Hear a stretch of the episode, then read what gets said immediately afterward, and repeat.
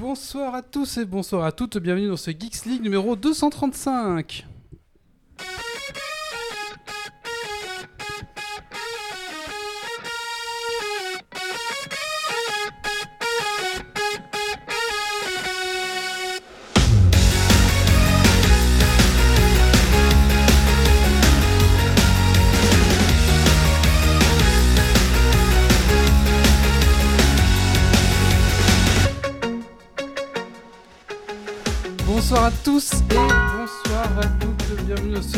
Numéro 235, enregistré ce 4 mars 2022, où on parlera certainement pas de Warhammer Total War, euh, on ne sait pas trop ce que c'est.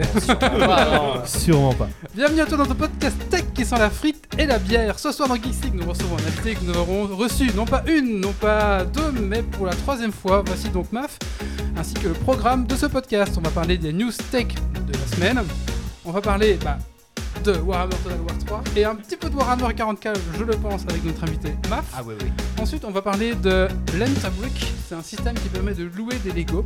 On va parler euh, aussi de bière pendant ce podcast, donc un petit peu entre les rubriques, ou peut-être au milieu des, des rubriques, on ne sait pas. Allons-y, hein. Un peu partout, de la bière. et- Attends jamais trop de bière. Il y aura un démon bière où euh, Zito nous a préparé des, petits, euh, des petites bières spécifiques goûter ça. Et il nous en parlera en même moment où on se sert. Donc on essaie un nouveau concept. On En fait, c'est bien bien un petit parce que peu. quand nous on parle pas, lui parlera. Voilà, Comme et nous on voit et lui il parle, c'est pas mal. Pour une fois, on n'ira pas se resservir à la chronique de Méo, voilà. Oui, c'est moi qui irai me servir pendant ma propre chronique, c'est bien. Et euh, Grumpy m'a rajouté une euh, un truc comment on fait un Geeks League, comment est-ce qu'on choisit les invités? C'est ça que Ouais. tu veux parler? D'accord, très bien. Et bien sûr, les coups de cœur, coups de gueule, bah voilà, il me semble. Avec la Et un. Super Dragon Quest. Voilà, donc il me semble qu'on a Il y a un. un jeu à gagner. Il y a un jeu à gagner? C'est Oui. quoi? Ah, vous saurez à la fin du podcast. Ah, ça, ça tease. Allez, installez-vous confortablement dans votre fauteuil de train, de voiture et montez le son.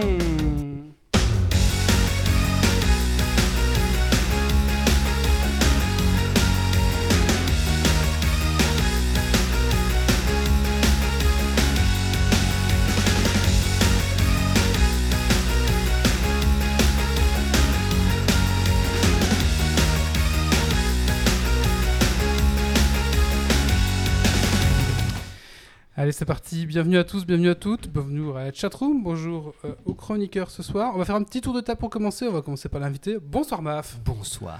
Alors, il y a une question qu'on pose à tous les invités c'est qu'est-ce que tu as fait de geek ces 15 derniers jours?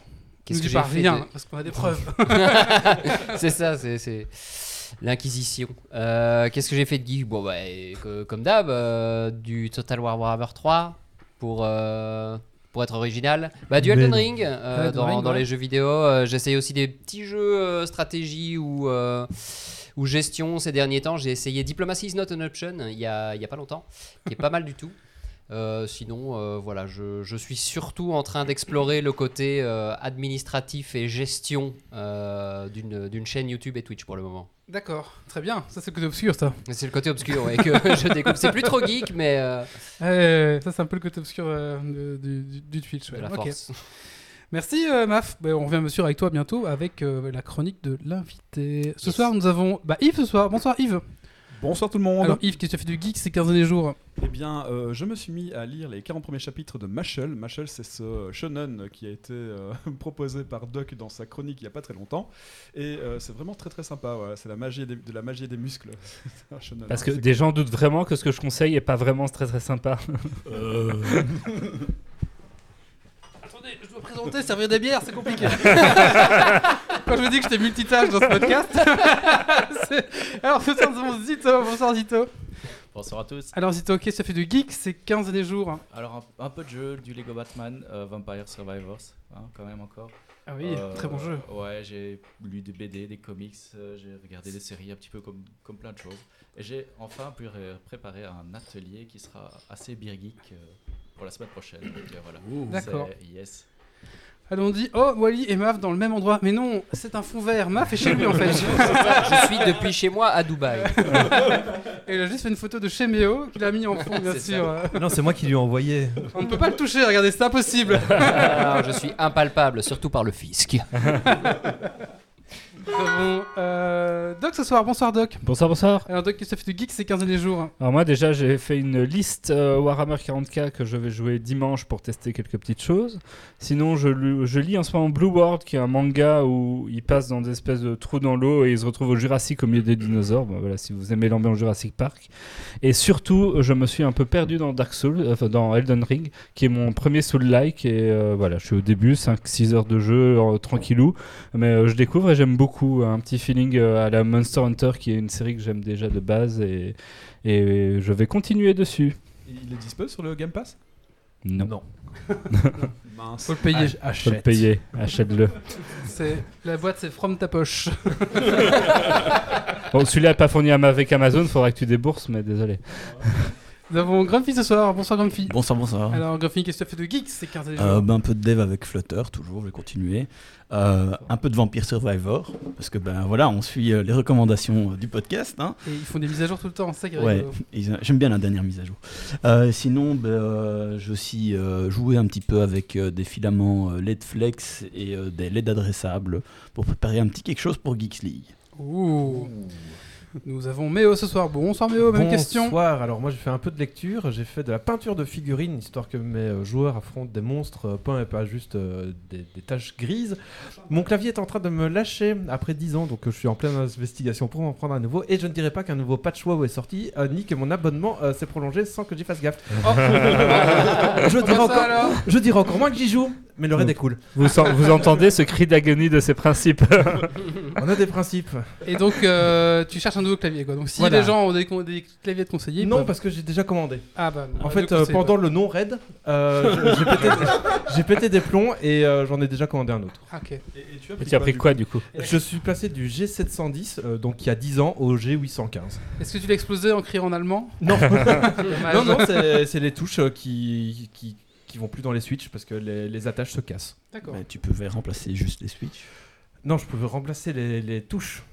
Mais euh, j'ai commandé les touches sur euh, Amazon et en fait euh, les attaches sont trop petites que pour les switches donc euh, j'en ai eu marre et euh, Bah, tu les colles? non j'ai commandé un nouveau clavier. Bah oui, il faut faire Et plaisir toi, un Wally? peu. Euh, moi, ce que j'ai fait, euh, bah, toujours dans l'impression 3D. Euh, alors, au niveau jeux vidéo, bah, Vermintide toujours. Là, je suis à fond dans Vermintide 2. Mais après, voilà, j'ai pas eu trop, trop le temps. euh, deux, trois articles pour Geeks League, mais voilà, à peu près. euh, c'était- C'était la semaine des vacances avec les enfants, alors on a pas trop eu le temps. Alors c'était pas les vacances. C'était pas les vacances, du coup. Voilà. Eh bien, écoutez, je propose qu'on passe tout de suite au news tech de la semaine.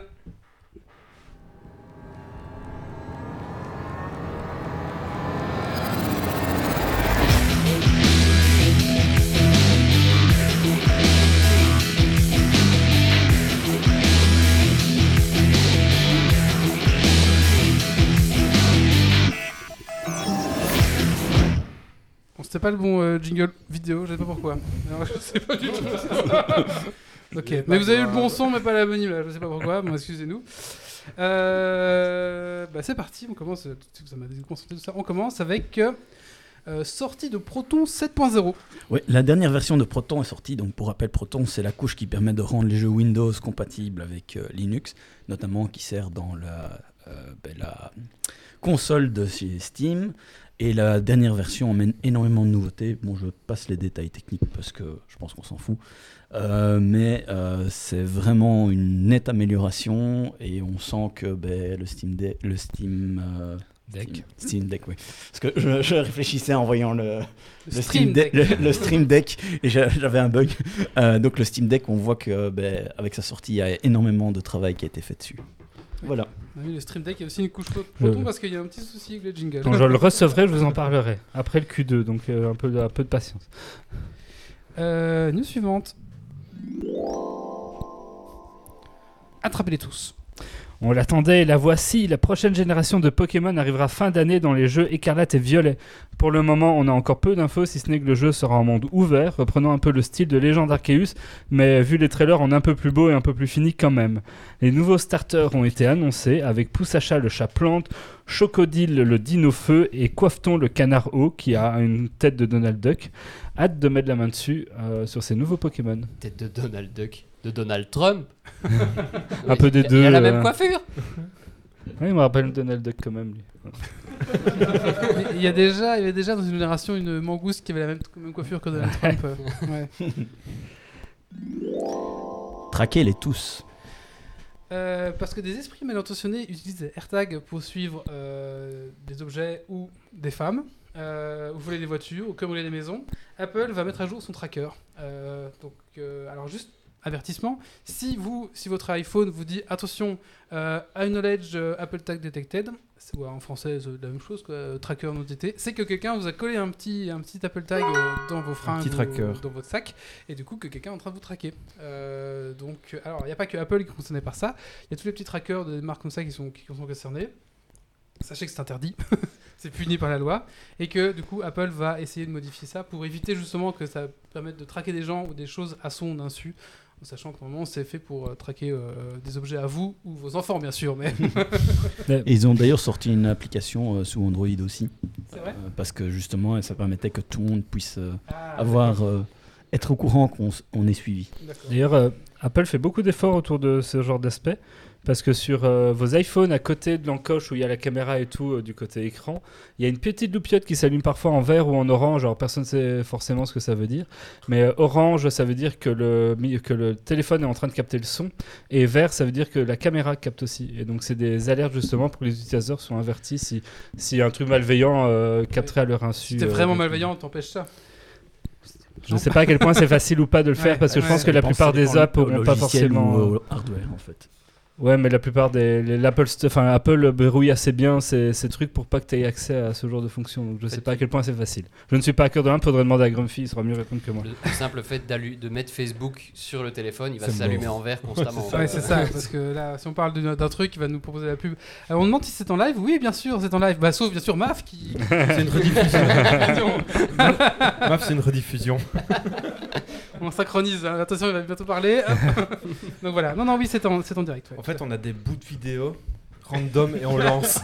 Des clips Twitch. Enfin, c'est c'est en live, vous avez quand même euh, genre 30 secondes. de non, différence, 5, hein, même pas. De toute façon, Vous avez quelques secondes de Passer deux différence. participations, on sait le faire avec n'importe quel invité en fait, on l'a Oui. jamais. Alors, euh, bah, suivante. hein. La crise économique, c'est pour les pauvres. Il y a des chiffres pas forcément faciles à appréhender mais qui m'interpellent. Le Monde a sorti tout récemment une infographie sur les revenus des GAFA. Et vous inquiétez pas, en 2021, ils ont été, mais genre très bien. En 2021, c'est 241 milliards de bénéfices totaux pour les GAFA. À titre de comparaison, le CAC 40, euh, qui est un peu la référence de la Bourse de Paris, c'est 105 156 milliards, donc euh, un peu nettement moins. Si on parle de chiffre d'affaires, le CAC 40, c'est légèrement devant, par contre, avec 1723 milliards contre 1211 milliards. Et euh, c'est Apple qui gagne en termes de bénéfices face à tout le monde avec 94 milliards rien que pour eux. D'accord. Et on vous rappelle que si vous êtes riche, vous pouvez laisser un don sur le, sur le Twitch, bien sûr. hein. Ou sur euh, tipeee.fr slash geeksleague. ouais, c'est ça. À partir d'un certain moment, on envoie Wally sur Mars, on avait dit. Ah oui, C'est ça. ça. Il fallait récolter beaucoup aussi. hein. Allez, une suivante. Login euh, de Ombre Tout. Terre. Tout. Tout Ombre Terre. Tout ombre terre. Euh, petite news euh, qui, qui nique l'ambiance. Aujourd'hui, j'ai appris le décès d'une personne incroyablement généreuse, humaine et douée. Holibit, un grand créateur de machinima, euh, WoW, est mort. Il m'avait donné le goût de tenter les montages de Dawn the Boss et pour, voir- pour l'avoir rencontré une fois, il avait prodigué de nombreux conseils. Donc, hommage à un grand homme qui a grandement contribué au monde des machinima. Vous avez péri. Oui, bah oui. Il y a un bah, lien. De quoi Vous avez oui, c'est- lié bien sûr. Euh, la nouvelle pépite du, bah, du studio FromSware, studio FromSware, souviens, voilà, FromSware, bah, il cartonne, hein, c'est c'est Elden Ring. Euh, alors moi j'ai pas testé parce que ben j'ai un peu peur, euh, je, je suis pas fan des Dark Souls, mais apparemment bah, ça a vraiment vraiment vraiment vraiment bien marché. Euh, parce qu'il y a quand même pas mal de jeux qui sont sortis, il y a Lost Ark, il y a aussi Horizon Forbidden West qui est sorti à ce moment-là, et ben c'est quand même Elden Ring qui, tire la pépite du lot. Bon, voilà, donc ceux qui connaissent pas, c'est Dark Souls, mais avec un monde écrit par J.R. Martin, ce mec qui a fait Game of Thrones. Voilà, un petit peu ça. Et euh, c'est un monde ouvert en fait. Dans Dark Souls, nous avons un monde ouvert, en gros, c'est ça. Donc si vous êtes fan des Dark Souls, bah, je pense que vous êtes fan d'Elden Ring. Euh, et les autres. Bah toi, euh, Doc, t'as commencé du coup? Oui, j'ai commencé. euh, C'était mon coup de cœur. On peut parler maintenant si tu veux. Euh, bah, j'ai bien aimé. Non, euh, juste en démarrage, euh, c'est assez sympa. Voilà, bah écoutez, un bon démarrage en tout cas. Et je sais que Maf, avez streamé aussi ça? Ouais. Non, je En fait, je savais pas si je devais développer. Ah, ou tu pas, peux un peu développer en fait, je pense que c'est cette place-là où tu as que des réponses courtes. Non, mais oui, les- je, je suis pas un aficionados des Souls. J'avais juste testé Dark Souls 3 euh, auparavant et pas, pas très très longtemps. Je l'ai pas terminé.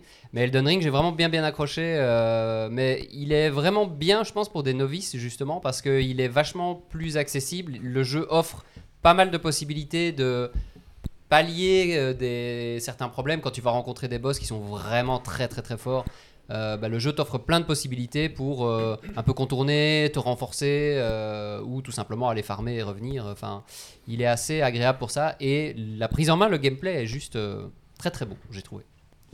Il y a Cool d'écart qui dit Perry, une mort qui sonne une clochette quand même. Perry Mason. C'est une blague, je pense. Perry Mason. Il, il est où le clip C'est pour- un peu vieillard comme, euh, comme Perry Mason, c'est une référence, ouais. référence. Je pense que Cool DR doit avoir 50 ans, mais c'est pas grave.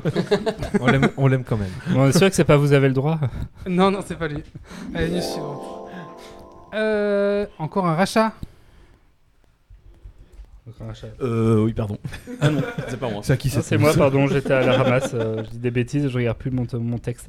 Et après un titre pareil, vous attendez à ce que je vous annonce que Microsoft a encore acheté un studio. hein, et vous ne devinerez même pas lequel. Sega. Eh bien non, ce tour-ci, c'est Nintendo qui s'y colle, puisqu'ils ont racheté SRD Co. Le nom vous dit sans doute rien, mais en fait c'est un partenaire de longue date de Nintendo depuis plus de 40 ans, qui se sont occupés notamment de grandes licences telles que The Legend of Zelda, Donkey Kong ou Super Mario, ou même Animal Crossing. Donc à travers ce rachat, Nintendo ne rentre pas dans la course au rachat euh, de Microsoft euh, slash éventuellement euh, Sony, Sony. mais sauf surtout un vieux partenaire afin d'éliminer le risque de le perdre euh, dans, dans cette course effrénée euh, au rachat des plus petits studios. Euh, Ah, j'ai trouvé le problème des jingles. D'accord. C'est- C'était un cal qui s'est allumé comme ça. On sait pas pourquoi. Merci Streamlabs. Vous entendez un petit challenge. C'est une petite mise à jour. utilisez Streamlabs, c'est des challenges de tous les. Ah, je veux les dire, jours. tu gères Streamlab depuis 10 ans, tu peux jouer à Dark Souls ou à Elden Ring. hein, C'est C'est vrai, bon, en c'est termes de frustration. Ah, hein. bah, c'est bon, test maintenant. Une suivante. Il n'y a plus de son maintenant. Je déteste. Presque. Presque. Tu prends des risques aussi. En live, tu, tu vas chipoter à des trucs, tu Mais cherches oui, l'embêtement. oui, En plein live, allez, mise à jour. Hein. C'est déjà arrivé. C'est arrivé. Déjà arrivé. Allez, un chipset pour les gouverner, gouverner tous. Et Eh oui, UCI ou Universal Chiplet Interconnected est, un standard qui vient de voir le jour sous le consortium des grands producteurs du marché. Alors quand je dis grands producteurs, c'est de, de, de chips, donc de, de puces.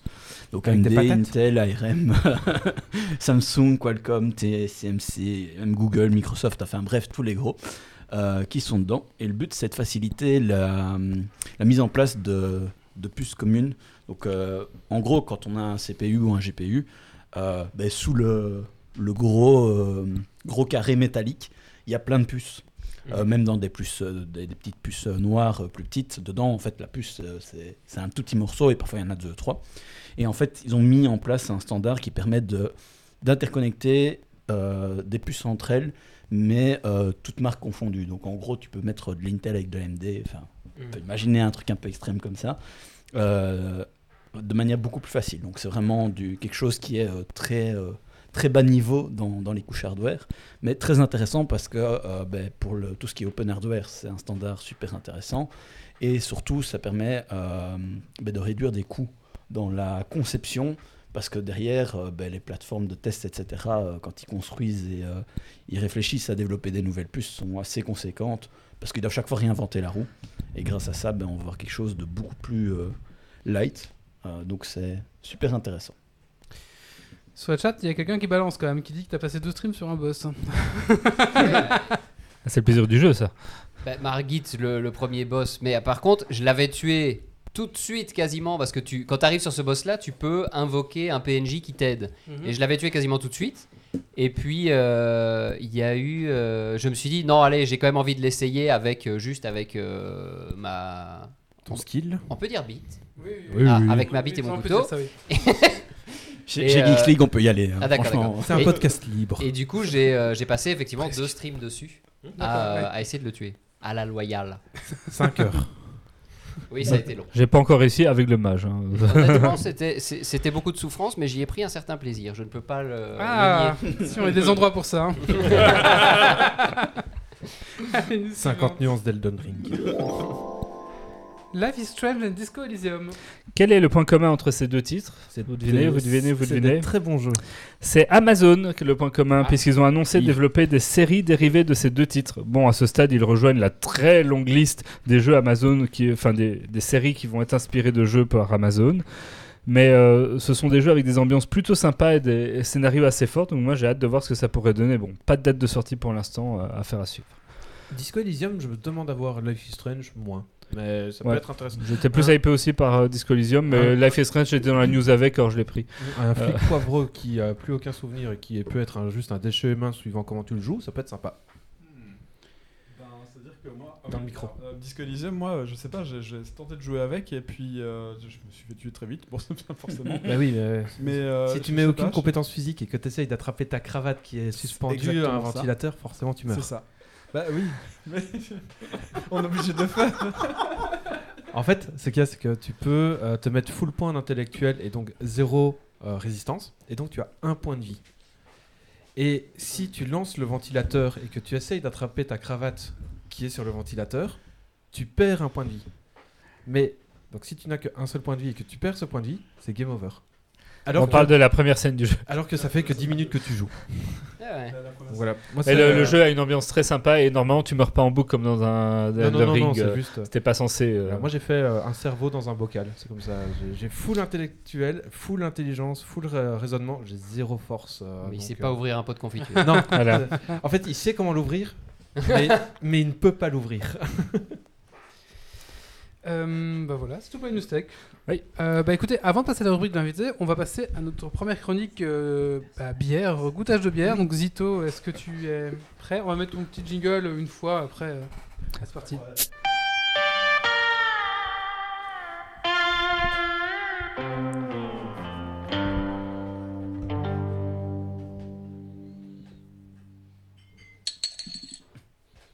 Et donc oui, euh, ce soir une petite chronique un peu différente. On va tester un triptyque en live. On ne sait pas si on va arriver au bout. Ah, on arrive rarement au bout de notre triptyque, je te préviens. Eh oui, hein, c'est un peu ce qui se dit. Euh, et tu commences avec la dernière, la meilleure justement. du coup, si on commence par celle-là, on va vraiment pas arriver au bout. Tu- tu rap- Effectivement, la stout. Mais donc, euh, oui, euh, je vous propose ce soir de découvrir euh, trois bières de, de brasserie belge. Euh, et elles sont toutes les trois wallonnes, en tout cas elles sont situées toutes les trois en Wallonie. Et la toute première, bah, je peux déjà vous en parler, c'est la brasserie du Borinage. Ah, je m'entends bien maintenant, euh, Wally. Euh, un peu donc, euh, je ne sais pas si vous connaissez déjà la brasserie du Borinage. Elle est un peu connue pour, euh, pour ses visuels décalés et certains noms de ses bières aussi un petit peu originaux, comme bah, Méo s'en rappellera, l'urine. Euh, je ne sais pas si vous avez déjà bu euh, l'urine du Borinage. Elle est euh, très très C'est sympathique. une bière, on précise. Oui, c'est- on parle de bière, on parle de bière. Euh, et euh, ils ont eu il n'y a pas longtemps aussi un petit, un petit buzz euh, lié à, à l'ut- l'utilisation euh, euh, de l'image d'un policier sur une de leurs euh, étiquettes et ils ont eu pas mal de petits problèmes euh, judiciaires euh, suite à ça.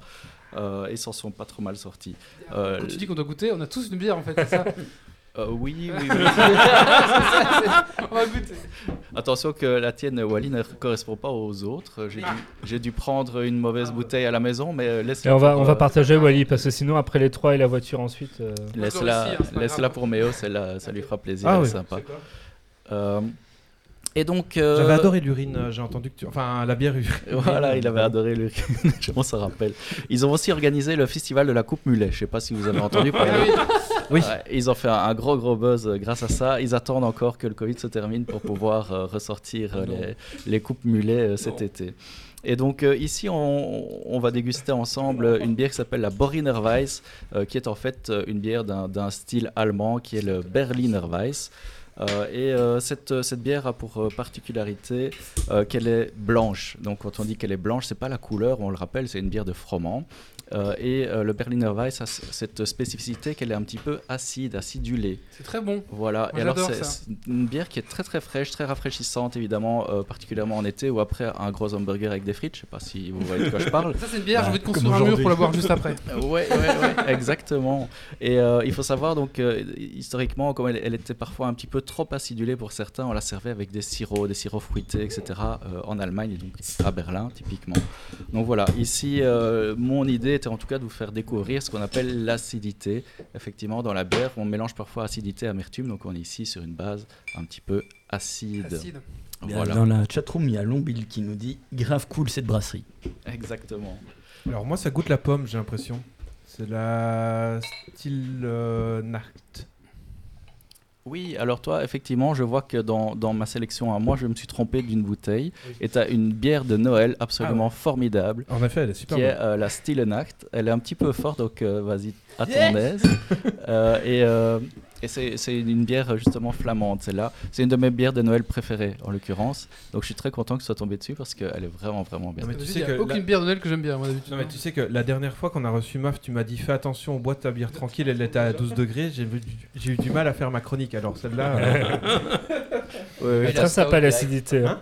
Et lui, la stout direct. c'est ça. Bon, moi, j'ai pas la Effectivement, voiture à reprendre. la dernière sera plus foncée, donc euh, vas-y, c'est vrai qu'elle est, est vachement bonne, hein, celle-là. Je veux dire, je Non, confirme. mais- du coup, la, la Boriner Weiss, c'est pas une bière de Noël, là, bien sûr. hein. On- Non, non, c'est juste la c'est mienne, juste, hein. euh, C'est juste celle de Méo. Il y a une petite, une petite erreur dans la truc, mais voilà. Méo, il C'est c'est le karma pour avoir repris WoW, c'est tout. Pour ne pas avoir, pour ne pas, pas avoir repris WoW. Bah, merci, vas-y, t'as quelque chose à rajouter Moi, voilà, j'ai fait la première. Bah, rendez-vous dans. Dans 10 minutes pour la suivante. 10 minutes, On va être déchirés, les gars. Moi, je pensais qu'on allait avoir chacun un petit fond, tu vois. Ouais, non, les gars. Non, non, mais ça a partagé, ça a partagé, ça va aller. Non, mais si- sinon, on installe plusieurs lits. Hein, euh, on a des canapés. Allez, c'est S'il y a parti. suffisamment de bière, on roule sous la table. Voilà, Ouais, c'est ça. ouais. Allez, c'est parti, on passe à la rubrique de l'invité. On va donc parler avec Maf de Warhammer Total War et de Warhammer 40k.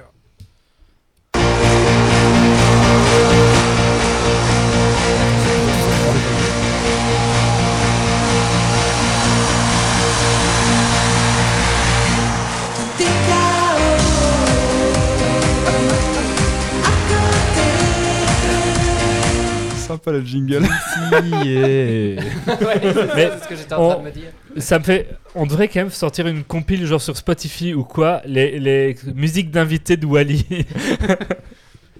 Voilà, pour ceux qui n'ont pas compris, c'est que. Voilà, c'est parce que.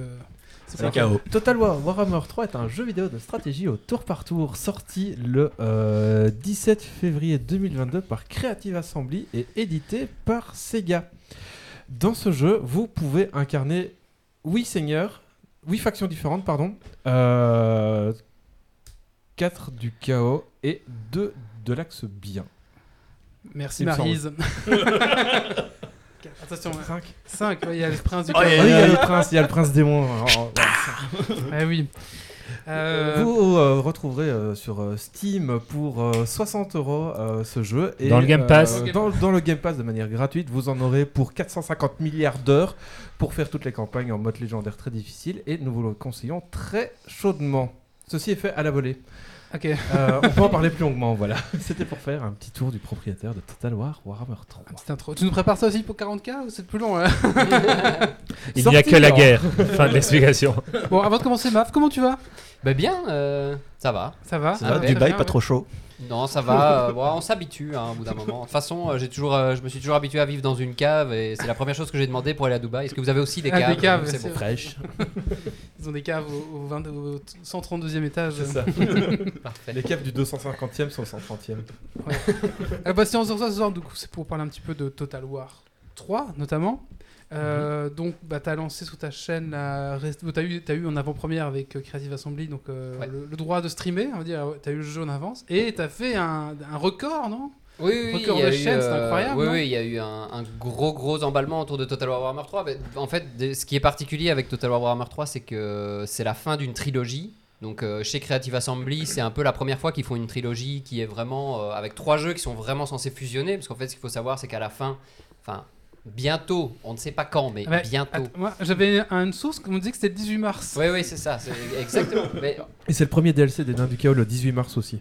Ça, ça, ça, c'est pour la petite histoire, c'est une blague qui est partie beaucoup trop loin parce que c'est, on me demandait toutes les 5 minutes sur mon chat, c'est quand que sort Empire Mortel. Donc Empire Mortel, c'est la fusion des trois jeux.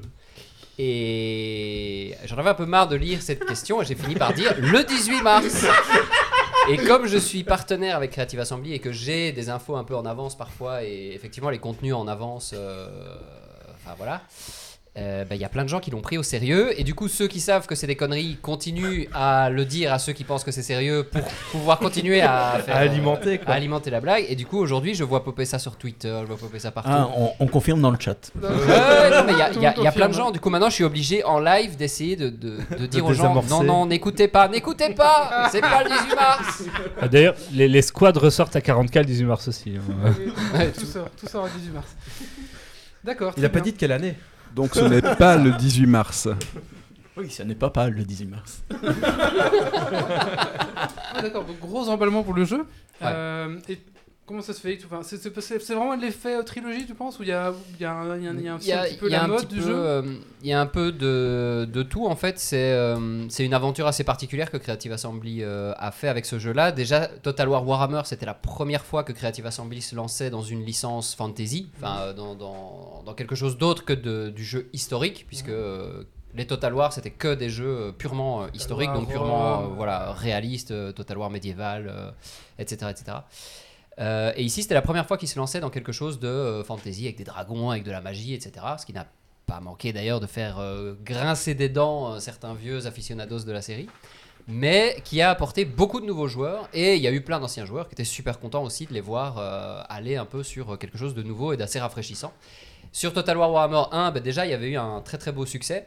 Total War Warhammer 2 avait eu un très bon succès aussi, mais qui a lui marqué le coup en fait euh, dans le temps. C'est-à-dire que plus le temps passait, plus Creative Assembly sortait des DLC, des extensions, Mhm. qui étaient de plus en plus qualitatives, et ils rebossaient les anciens contenus. Donc les anciennes factions avaient vraiment des mises à jour, beaucoup de mises à jour gratuites d'ailleurs sur des anciennes factions. Et au fil du temps, ils ont vraiment étoffé euh, le jeu, la formule. Et puis on en arrive à Total War Warhammer 3 et qui était très très très attendu parce que déjà il amenait des, des nouvelles factions euh, qui étaient très attendues, les démons, les ogres, euh, qui se lèvent, Katet. Et, euh, et en plus, bah, ils avaient tout le savoir-faire des deux, euh, des deux premiers jeux. Et on sait qu'ils avaient toujours annoncé euh, que le, le but la- au final, c'était que les trois jeux fusionnent pour qu'on ait une seule map gigantesque avec toutes les factions jouables dessus. Donc il y a eu un très très gros emballement euh, par rapport à ça. Le jeu était très attendu. T'es- le seul streamer français à avoir eu ce, ce privilège ou vous étiez plusieurs?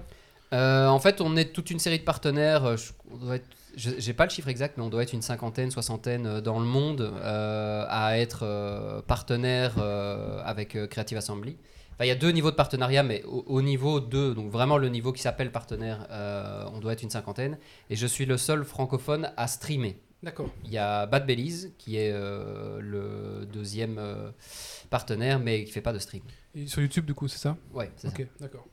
Et du coup, vous êtes invité à des réunions à Dubaï, ce genre de choses Voilà, exactement. Euh, bah, du coup, je me suis dit que j'allais m'installer, ce serait plus pratique. Oui, C'est c'est 5 ça. étages au-dessus, ça va, c'est facile. Alors, ta première, première, première impression sur le jeu? Total War Warhammer 3, ben, euh, ils nous ont fort surpris parce qu'on ne s'attendait pas à autant de, de contenu. Euh, le jeu est vraiment, euh, enfin ouais, a, a vraiment surpris tout le monde par rapport à son contenu, le nombre de factions proposées, le nombre de mécaniques de factions différentes. Euh, donc ça, très très surprenant. Des mécaniques de scénario qui étaient aussi très originales et qui étaient, euh, enfin, il y a vraiment un côté scénario qui était super cool à découvrir, avec beaucoup de petites cinématiques, avec une histoire assez bien, euh, assez bien développée derrière et qui était très très cool pour découvrir un peu le lore derrière tout ça. Et puis bah, des toutes nouvelles factions très chouettes parce que toutes très spécialisées, on va dire, qui ont vraiment des, qui sont pour la plupart ne sont vraiment pas polyvalentes dans ce qu'elles peuvent faire, mais qui ont du coup une ADN vraiment euh, très marquée quoi. Et ça, euh, c'était vraiment très très cool au niveau découverte. Plus le temps passe, plus on découvre des défauts. Et euh, bah, notamment euh, le fait que la campagne scénarisée, elle est très bien à découvrir, mais une fois qu'on l'a fait deux fois, on en a marre. C'est ça, on Parce a que t'es obligé de la faire. Bah ouais, enfin, c'est le, le, le problème de la campagne, c'est qu'elle est très chouette en termes de scénar à découvrir, mais une fois que tu y retournes, tu sais à quoi t'attendre, tu sais ce qui va se passer, et ça vient t'apporter des, des missions que tu es obligé de faire Crainte, ouais. à des moments précis. Et on se sent un peu euh, cadenassé, dans, alors que dans, dans les Total War, justement, un truc qui est vraiment très chouette, c'est justement de pouvoir se développer un peu comme on veut, développer son empire, euh, envahir un voisin ou, euh, ou l'autre voisin, j'allais dire, ou, ou faire de la diplomatie, mais dans Warhammer, c'est très peu diplomatique. Mais euh, Ou attaquer plus tard ton voisin. oui, voilà, c'est ça. Enfin, donc euh, là, on a, on a un, un effet cadenas un peu sur, euh, ce que- sur ce qu'on peut avoir envie de faire. Et du coup, on attend impatiemment l'arrivée de la fusion des trois jeux où là, on va avoir une campagne bac à sable euh, où on pourra vraiment faire ce qu'on veut librement. Ouais, ça, ça- ça- moi j'attends ça vraiment. Oui, bah, tout le monde Ouais. attend ça. Parce que- Moi, je joue en multi avec, euh, avec trois potes. Mhm. Et euh, ouais, faire les failles, c'est cool, mais, euh, mais vivement qu'il y ait euh, Scarbrand qui aille chercher Gorok, quoi. Ah oui, oui. Le marathon. Ouais, c'est ça. Ouais. Moi, aussi, c'est un petit peu ce qui me bloque. Et en fait, pour l'instant, j'ai pris en, en Game Pass. Parce que je me dis, tant, enfin, tant que la grosse version n'est pas sortie, Bah oui. euh, je vais attendre un peu. Ça sert à Mm. rien de, de me presser. Au pire, je vois pas les ogres. Je, je rachèterai plus tard, mais c'est pas trop grave. Mais oui, c'est ça. Moi, j'attends un peu aussi cette grosse mise à jour là qui va arriver. Qui risque d'être vraiment bien. Et par contre, ça va être. euh, bah, ça va être, Ça va être ouf. Le plateau va être dingue. Enfin, la, map va être incroyable, non? Bah ouais, c'est, ça, ça pose encore beaucoup de questions. Ils sont assez mystérieux là-dessus. Alors, ce qu'il faut savoir, c'est que le, le lancement avait été repoussé et euh, parce qu'il était censé sortir en fin 2021. Mhm. Et euh, on sent que à la sortie du jeu, il y avait deux trois trucs qui étaient quand même encore. euh, ils ont besoin de bosser encore euh, sur l'optimisation du jeu. Ils ont besoin de bosser encore un peu sur. euh, il y a encore quelques crashs, il y a encore des, des bugs qui traînent. Le jeu est largement jouable. Moi, je, je- je stream beaucoup dessus pour le moment. Et le jeu est vraiment très cool. Hein. J'ai pas envie de le, de, de- de le dénigrer ou quoi. Mais il faut reconnaître qu'il y a des problèmes techniques et ils sont en train de travailler dessus. Euh, ils ont promis apparemment un patch euh, d'ailleurs euh, pour très bientôt par rapport à la stabilité et à certains équilibrages. Et euh, bah, on, attend, on attend ça. Et du coup, à mon avis, ça va repousser un poil Ah oui. leur projet. Ils n'ont jamais dit de date pour. euh, Enfin, à part le 18 Pas mars.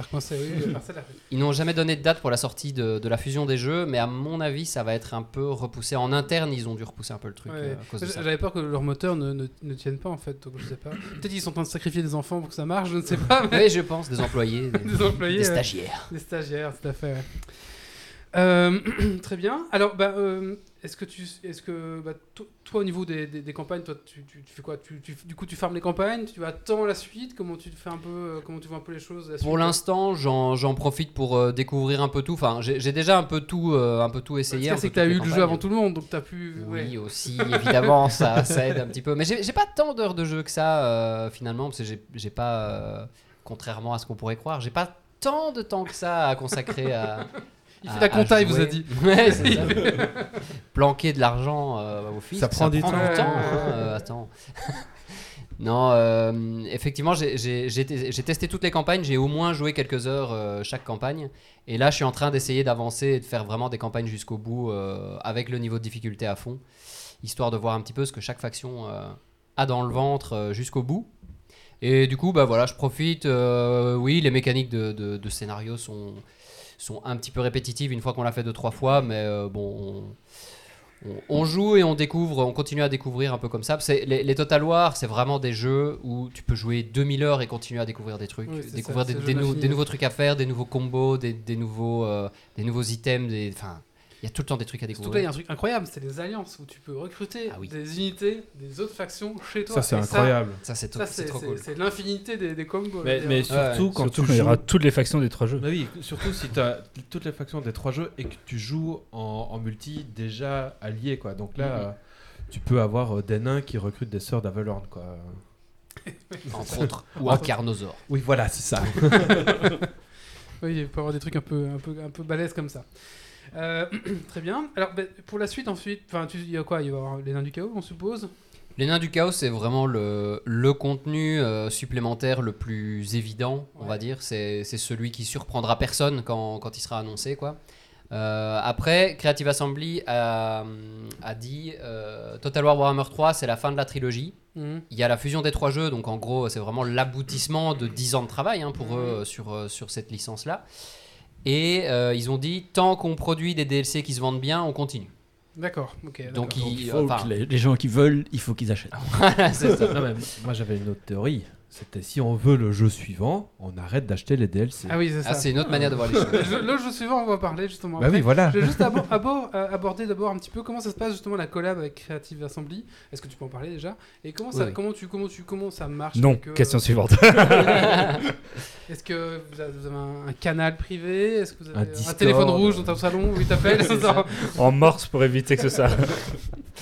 Oui, euh, on a bossé, c'est rien de, rien de très sorcier, mais en gros, ils ont tout un programme euh, partenariat qui est, euh, qui est très très bien huilé, qui est très bien ficelé.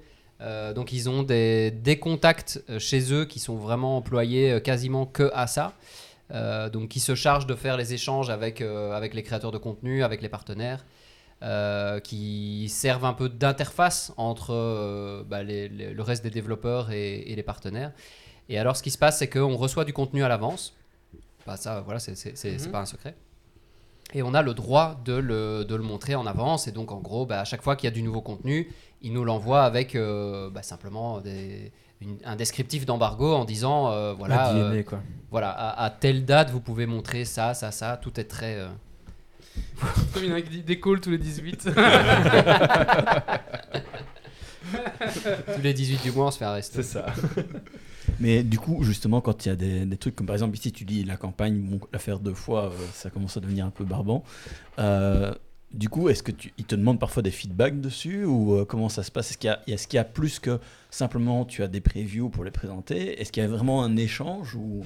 Il y a un échange, euh, mais il faut savoir que Creative Assembly, ils sont assez regardants à tout ce qui est euh, tous les feedbacks sur, euh, bah, on va dire sur les canaux principaux, genre les forums officiels, sur Reddit. Ils vont vraiment lire et ils, font des compiles de, de, de- de feedback. Et les feedbacks qui sont les plus commentés, les plus likés, etc., bah forcément, ils vont, ils vont en discuter entre développeurs pour voir, bon, est-ce qu'on l'intègre, est-ce qu'on l'intègre pas, est-ce qu'il n'y a pas quelque chose à faire? Ils sont assez regardants globalement par rapport à ça. Et nous, en tant que partenaire, on a effectivement un canal euh, direct sur un Discord, en fait, hein, simplement. Vous déjà invité sur place à venir un petit peu pour les. les- Par le passé, ça s'est déjà fait. Moi, j'ai jamais été invité parce que je suis rentré dans, dans le programme il y a quelques années et juste avant le Covid. Ah oui, Donc, c'est euh, vrai que voilà. le Covid, c'est c'est une belle question. Ouais, tu vas me dire que c'est un peu compliqué de. Donc, euh, mais par le passé, ça, ça s'est déjà fait, tu sais, comme des, des- des événements pour la presse ou des trucs comme ça, et où ils invitent aussi les, les partenaires. quoi. C'est déjà arrivé. D'accord, d'accord. Oui, c'est vrai qu'avec le Covid, euh, tout ça c'est un peu mort. Ouais. Euh, voilà, et du coup, on parlait de la suite de la suite. Donc, donc ça, ça pourrait peut-être faire le, le pont après avec. euh, Total War, Warhammer 40 000. Oui, alors, est-ce que. Alors, je sais que tu as consacré une vidéo à ça. Euh, Oui. Donc, euh, est-ce que on peut voir, on peut espérer avoir arrivé ce fameux Warhammer Total Bah, War pour- 40K Rien que Ça pour serait une tellement bien. Bah, rien que pour une question de pognon, oui. Avec toutes les factions possibles, euh, déjà rien que toutes les factions des Space Marines, euh, ils vont en vendre des DLC à l'appel. Et t'as tu plus de factions, il me semble, hein, euh, t'as plus de factions dans 40k que dans Oui. Battle. Ah oui, oui. Sous faction en tout cas. Sous faction. Oui, de- bah, oui, bah, Faction sous- sous faction faction. sous faction. bah, Bah, unité, Oui, non, mais regarde. en les- unité aussi, euh, Non, mais t'as t'en as un paquet. hein. Non, mais tu peux dire il y a les hommes lézards et puis regarde le nombre de DLC qu'il y a eu sur les hommes lézards Si tu ou le nombre de Skaven. trois bâtiments, tu pourras tout faire, c'est bien. ce, ce sera facile, tu auras 5 figurines à déplacer. Mais voilà, non, pour moi, juste euh, sur la thune qui, qui vont se faire, oui, ça arrivera. Mais j'ai- j'ai j'ai- j'ai pas eu trouvé le temps d'essayer de m'y mettre vraiment à Total War Warhammer, mais le jour où ils en sortaient avec des taux, c'est sûr, euh, vous me Ah bah trouvez. oui, voilà. Et du coup, Mais- parce que du coup, Maf n'a pas répondu. Mais moi, j'y crois beaucoup à, à ce Total War 40K parce que il y a pas mal d'éléments qui, euh, mis les uns derrière les autres, vont dans ce sens-là, quoi. Mhm. Euh, le partenariat entre Creative Assembly et Games Workshop Ouais. fonctionne extrêmement bien. Donc, professionnellement parlant, ils ont vraiment ces deux entreprises qui visiblement fonctionnent très très bien ensemble. Les Total War Warhammer ont un énorme succès. En termes de jeux vidéo, ça fait partie des jeux vidéo estampillés Warhammer qui ont eu les plus gros succès. C'est pas euh, dur. Pas compliqué. il y a quand même eu des gros jeux, hein, les Dawn of War, les trucs comme ça. Il y a quand même eu des jeux qui ont eu. euh, bah, Il y a Vermintide. euh, Vermintide, enfin, c'est voilà, il y a, Mais disons que ça se compte sur les doigts d'une main. Quoi. Ouais, voilà. voilà, les, les- les jeux qui ont vraiment marqué l'histoire. euh, En bien. En bien, il y en a. C'est vrai qu'il n'y en a pas énormément, énormément. Il y a beaucoup de jeux moyens, mais, euh, mais pas foufou, qui sont très bien pour les fans, mais euh, en dehors de ça, qui vont pas non, non plus euh, déplacer les foules. Ce seront des jeux, s'il n'y avait pas la licence dessus, tout de suite, ils perdraient en intérêt. Ouais, probablement. ouais.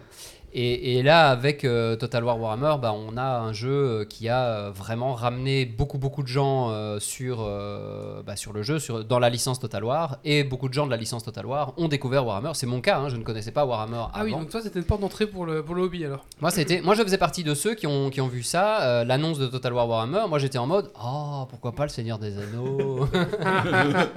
C'est quoi Warhammer là? C'est quoi ces ogres là? Les, les orques, ils sont tout verts, tout gros, qu'est-ce que c'est que ça? C'est un peu. C'est un anneau au final, euh, mais euh, Alors, revisité quoi. ouais, euh, vite fait. Je tiens à dire que je me désolidarise de ce qui vient d'être. C'est vrai que le mood, c'est pas du tout les hobbits. Oui, non mais arrêtez, faut quand même pas déconner quoi. Je pense que quand, je suis ils, ont écrit, d'accord. quand ils ont écrit Warhammer, ils ont pris les anneaux à côté quoi. C'est ça, on est plus proche du Seigneur des Anneaux que de Fast and Furious par Oui, exemple. voilà, Voilà. c'est ça. Ils ont pris tout ce qui se faisait un peu connu, la quête du Graal, euh, le Oui, Seigneur oui, des oui, Anneaux, oui. tout ça, tout ça. Enfin, de toute façon, euh, voilà. Le... Ils ont pris Warcraft. De, tout- de toute façon, le jeu a eu en tout cas un énorme succès, ça c'est une certitude, et Creative Assembly et Games Workshop fonctionnent très très bien ensemble.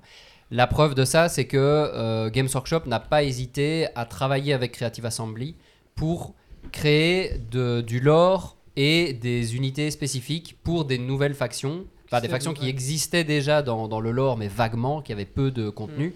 Et ils les ont étoffés. Ils ont bossé ensemble pour rajouter des personnages. Il y a des personnages qui ont été écrits entièrement pour le jeu, avec l'aval de Games Workshop, hein, parce que personne ne peut toucher à la licence Warhammer sans l'aval de Games Workshop.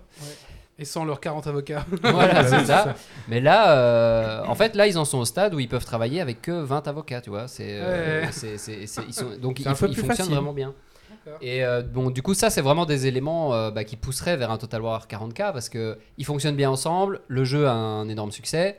euh, et la fanbase 40K est plus grosse aujourd'hui que, euh, la, que, que la fanbase euh, Battle. Il y a à 10 la ans non, oui. Le problème, c'est qu'ils coûtent un peu cher à Games Workshop. euh, ces derniers sont obligés de monter le prix des figurines plastiques pour Ah oui. compenser. mais-.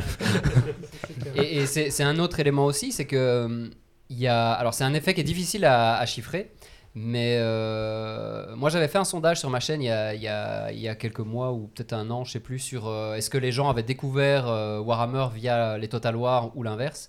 Et il y a quand même beaucoup beaucoup de gens qui étaient dans le même cas que moi, donc c'est-à-dire qui ont découvert l'univers de Warhammer via Total War Warhammer. Donc, qu'ils n'ont pas découvert via toi? Euh, c'est peut- Peut-être, mais, mais en tout cas, euh, du coup, ça ramène des gens dans l'univers de Ouais. Warhammer. Et, et, bah, tu sais ce que c'est, hein, l'univers de Warhammer. Quand il met un doigt, euh, il t'avale en entier. hein. C'est fini, t'as plus de sous. En fait, euh. tu, tu, tu mets un doigt, tu retires de toutes tes forces pour essayer. Bah, dites-vous que si vos enfants commencent à jouer à Warhammer, ils n'ont pas d'argent pour ni prendre de la drogue ni de l'alcool, donc c'est très bien. et, et si en Ça. plus ils font comme leur père du Warhammer et du Magic, c'est bon, ils auront plus de que pour ça. Sinon, vous trouvez la solution, vous, faites, vous, vous demandez à un parrain qui joue à Warhammer, comme ça vous êtes tranquille. c'est vrai. Euh, donc toi, m'achètes des figurines? Oh, Tu préfères pas de la coke? C'est moins cher. hein. Va voir parrain. Bah, Peut-être qu'il y a moyen de réduire en poudre. Ah, les vapeurs avec l'impression 3D, euh, ça Ouais, compenser. Non, mais tu prends La des- les imprimés. Ça suffit. ouais. Euh, très bien. Bah, du coup, je voulais justement en profiter, justement faire le pont pour passer justement un petit peu à Warhammer euh, 40K. Donc, t'as commencé le hobby quand Un an Il y a un an, deux ans? Deux ans maintenant Euh, non, non, moins, moins que ça. euh, oui, ça, ça doit, ça doit faire un an, euh, je crois, que, que je me suis lancé. euh, J'ai longuement hésité parce que c'est vrai que le, le milieu du hobby, euh, vraiment le jeu de plateau, figurine, euh, le wargame, quoi. euh, ben, c'est. On n'ose pas trop hein, euh, se lancer. C'est pas quand que on c'est sait hermétique. pas quoi. C'est hermétique? Ouais, ouais, Moi, je suis dedans. donc, C'est un peu impressionnant, Quand j'étais hein. petit, donc je peux Ouais, bah, absolument tu- pas c'est dire- hermétique. T'es Ouais, dedans, c'est- t'arrives pas à en sortir, tu vois. Oui, oui, mais je, je me rends pas compte comme Ouais, puis rentrer dedans, de c'est pas forcément évident. fait, euh. C'est quand t'es dedans, tu restes, mais c'est rentrer dedans où tu dois, euh, tu dois faire un Ouais, en dé. fait, Déjà, les, les boutiques Warhammer, euh, quand tu rentres dedans, c'est des gros barbus, ils sont pas toujours les plus agréables. Et il y a quoi autour de la table? quand t'as 14 ans, tu t'as- oui, bah la plupart font partie du hobby. euh. Quand t'as 14 ans, tu t'assumes pas encore bien, t'arrives là, t'as que des, des mecs, tu sais, des gros barbus, des. Ah, c'est ça. Ouais, t'es là. T'as- euh, T'as 14 ans, tu rentres dans le bazar, quand tu ressors, t'as une moustache. Bonjour monsieur, c'est pour avoir un land speeder s'il vous plaît. Moi, ce qui me fait rire, c'est que c'est quand même cette diminution du le hobby, tu vois. C'est- bah, La référence, euh. Oui, c'est ça. Euh, donc, tu, tu joues quelle armée? Moi, je joue Iron Hands. Ah Oui, et. Alors merci, j'avais pas vu que tu parlerais de 44, je vais virer ça des réponses du Dragon Quest Point. Euh, J'ai une armée Adeptus Mechanicus qui va être en lancement euh, très bientôt. Et une armée Thousand Sons. Donc voilà, c'est pour ça que je dis que quand on met le doigt dedans, euh, si, si on voit que ça, au, au bout de la première phalange, il faut couper, ou alors on sait que c'est fini. hein. Bah, ça explique pourquoi t'as plus le temps de jouer à Warhammer Total War 3. En fait, c'est un hobby sain, je trouve. C'est complet, quoi. Il y a de la peinture, il y a Ouais. du jeu, il y a du social. Ouais, c'est bah en fait, c'est je pense que c'est ça qui fait la, la très très grande richesse de, de Warhammer en fait, c'est que c'est un c'est un univers qui est vraiment hyper complet. Il y a un, un lore, il y a une histoire, il y a des, des, des, des personnages très forts, euh, des histoires vraiment exceptionnelles qui sont écrites sur cet univers-là. Ne lance pas Méo sur la lecture de ces romans-là. Oh bah. Mais oui, donc il y a, C'est- trop tard. Il y a, il y a cet aspect-là qui est, qui est hyper riche, qui est hyper développé, et qui est, où il y a plein de supports à découvrir, parce que maintenant il y a, il y a un support comics, euh, il, y a, euh, il y a des audiobooks, il y a les, les- bouquins, il y a des jeux vidéo, il y a des séries maintenant qui, qui produisent euh, eux-mêmes, enfin bref, ils commencent à avoir un peu de tout pour découvrir l'univers, et puis il y a la partie jeu de plateau, euh, bah, vraiment euh, déplacer les figurines, la partie gameplay quoi. Et il y a la partie peinture, hobby. donc voilà, donc en, en fonction du type de, de hobbyiste, bah, tu as des gens qui vont s'intéresser plus à un côté qu'à un autre, d'autres qui vont toucher un peu à tout. Mais ce qui est sûr, c'est qu'une fois que tu commences à t'intéresser au truc, bah, tu te rends compte du, Ouais. de tout ce qu'il y a à découvrir euh, là-dedans. Quoi. Et c'est très très En prenant. gros, soit tu y rentres, soit tu fais comme moi, tu, tu regardes un coup d'œil et puis tu retiens ton œil et tu te dis je ne regarderai plus jamais. Chacun sa drogue. hein. Alors, j'en profite pour dire dans la chatroom, si vous avez des questions à poser à Maf, n'hésitez pas, euh, bah, posez-les dans la chatroom et on va les recenser, puis on va, on va les ressortir après. Donc, euh, Bah, si Profitez-en parce que là je lis le chat. Toi qui es un peu plus récent dans le hobby, est-ce que tu as déjà ta pile de la honte des tas de figurines que tu as achetées mais pas peint ni monté Alors, C'est c'est livré avec généralement. hein. Tu, tu démarres, tu, tu, tu es, tu es prétentieux, tu dis oh mais ça va, je vais commencer avec ça, ça, ça ira pour peindre un an après. Il y a un Ah. avantage. Il y a un avantage. disons, disons que j'ai. Bon, c'est l'élément de la honte, hein, je suis d'accord, mais pour l'instant, les, les, les figurines que j'ai, je ne les ai pas peintes moi-même. Je, les, je, je fais peindre. Moi, je ne juge pas, c'est une façon de faire. euh.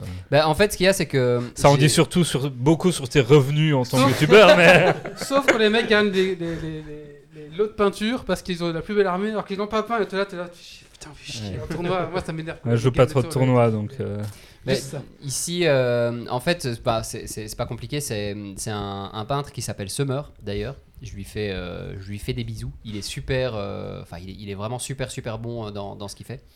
Euh, et du coup, bah, c'est lui qui prend en charge la, la peinture de, ce, bah, de mon armée Iron Hands et qui va prendre en charge la peinture de l'armée Admech. Et en gros, bah, moi j'étais un peu en train d'hésiter avant de me lancer là-dedans, notamment pour l'aspect chronophage. Je m'étais dit apprendre à peindre et commencer à faire ça à côté du stream et de, de la chaîne YouTube et de tout le reste.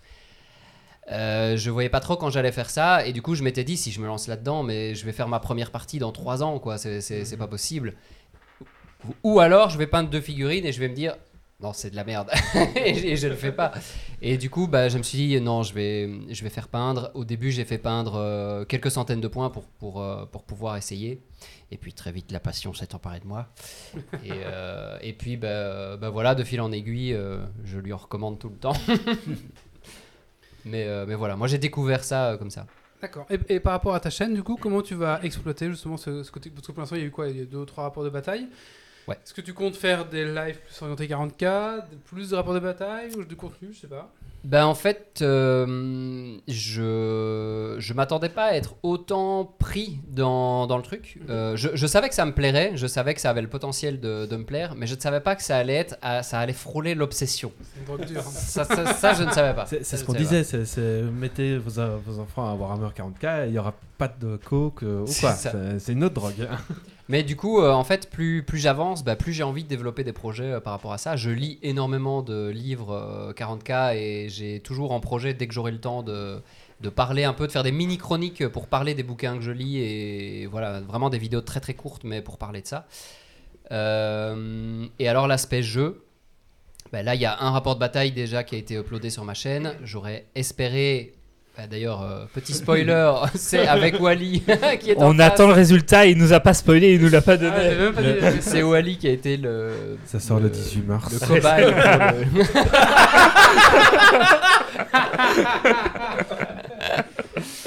Maintenant, je vais être obligé. Oups. non, mais voilà, le- on, on a fait une bataille et euh, elle est toujours en cours de montage. Mais euh, c'est aussi un, un- un des trucs qui va provoquer un tournant dans ma chaîne en 2022.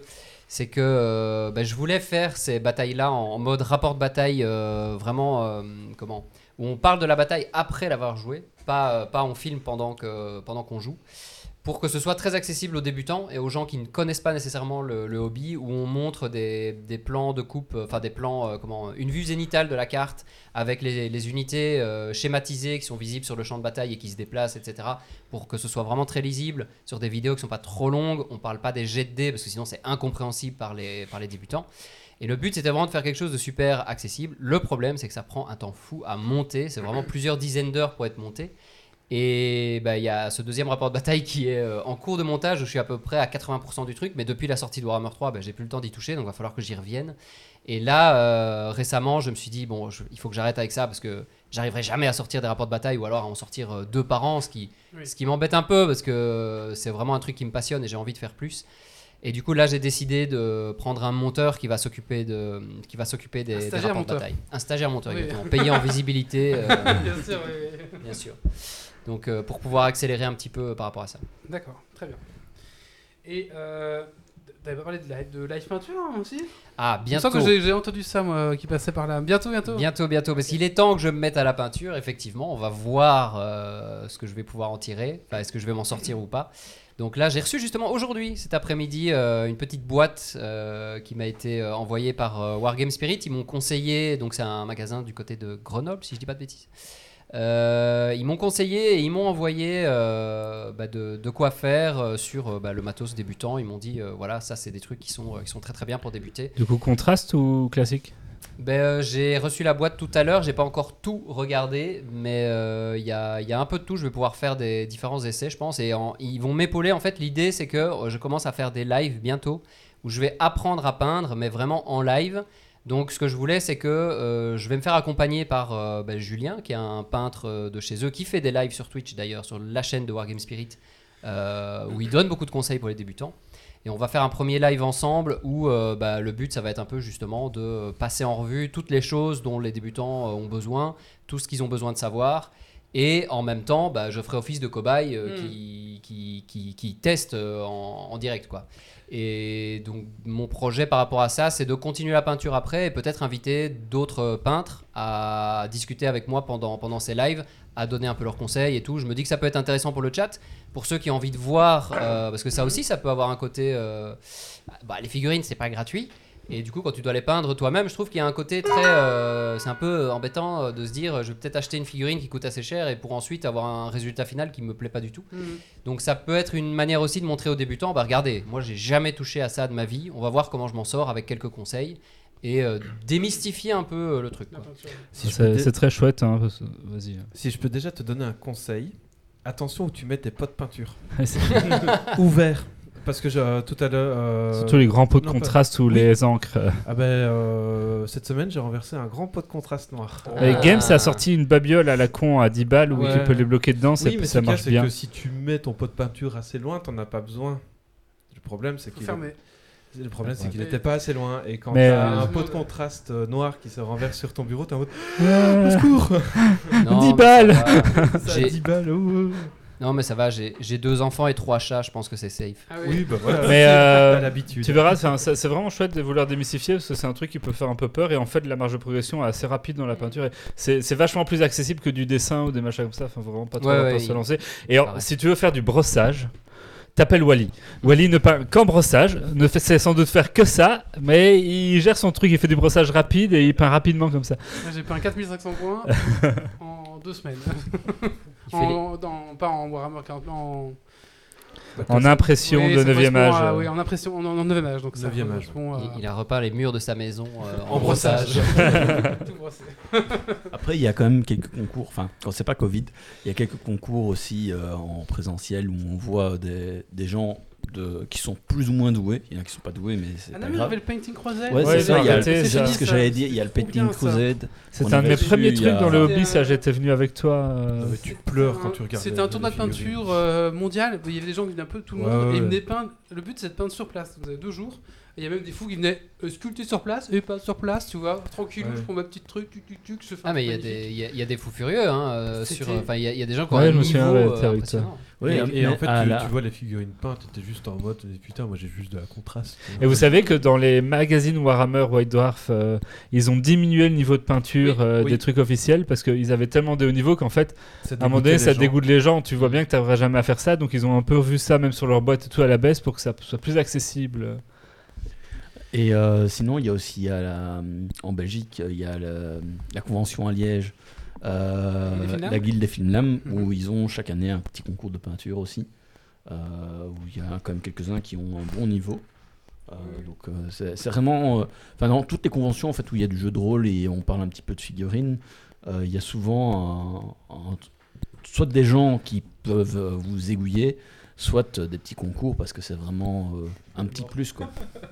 Après, je vous conseille de, de- de fréquenter les tournois parce que déjà, vous allez avoir des magnifiques armées, des, armées un peu multiples, et en plus, bah, là, souvent, il y a un petit concours de peinture, donc euh, voilà, voilà, ça c'est.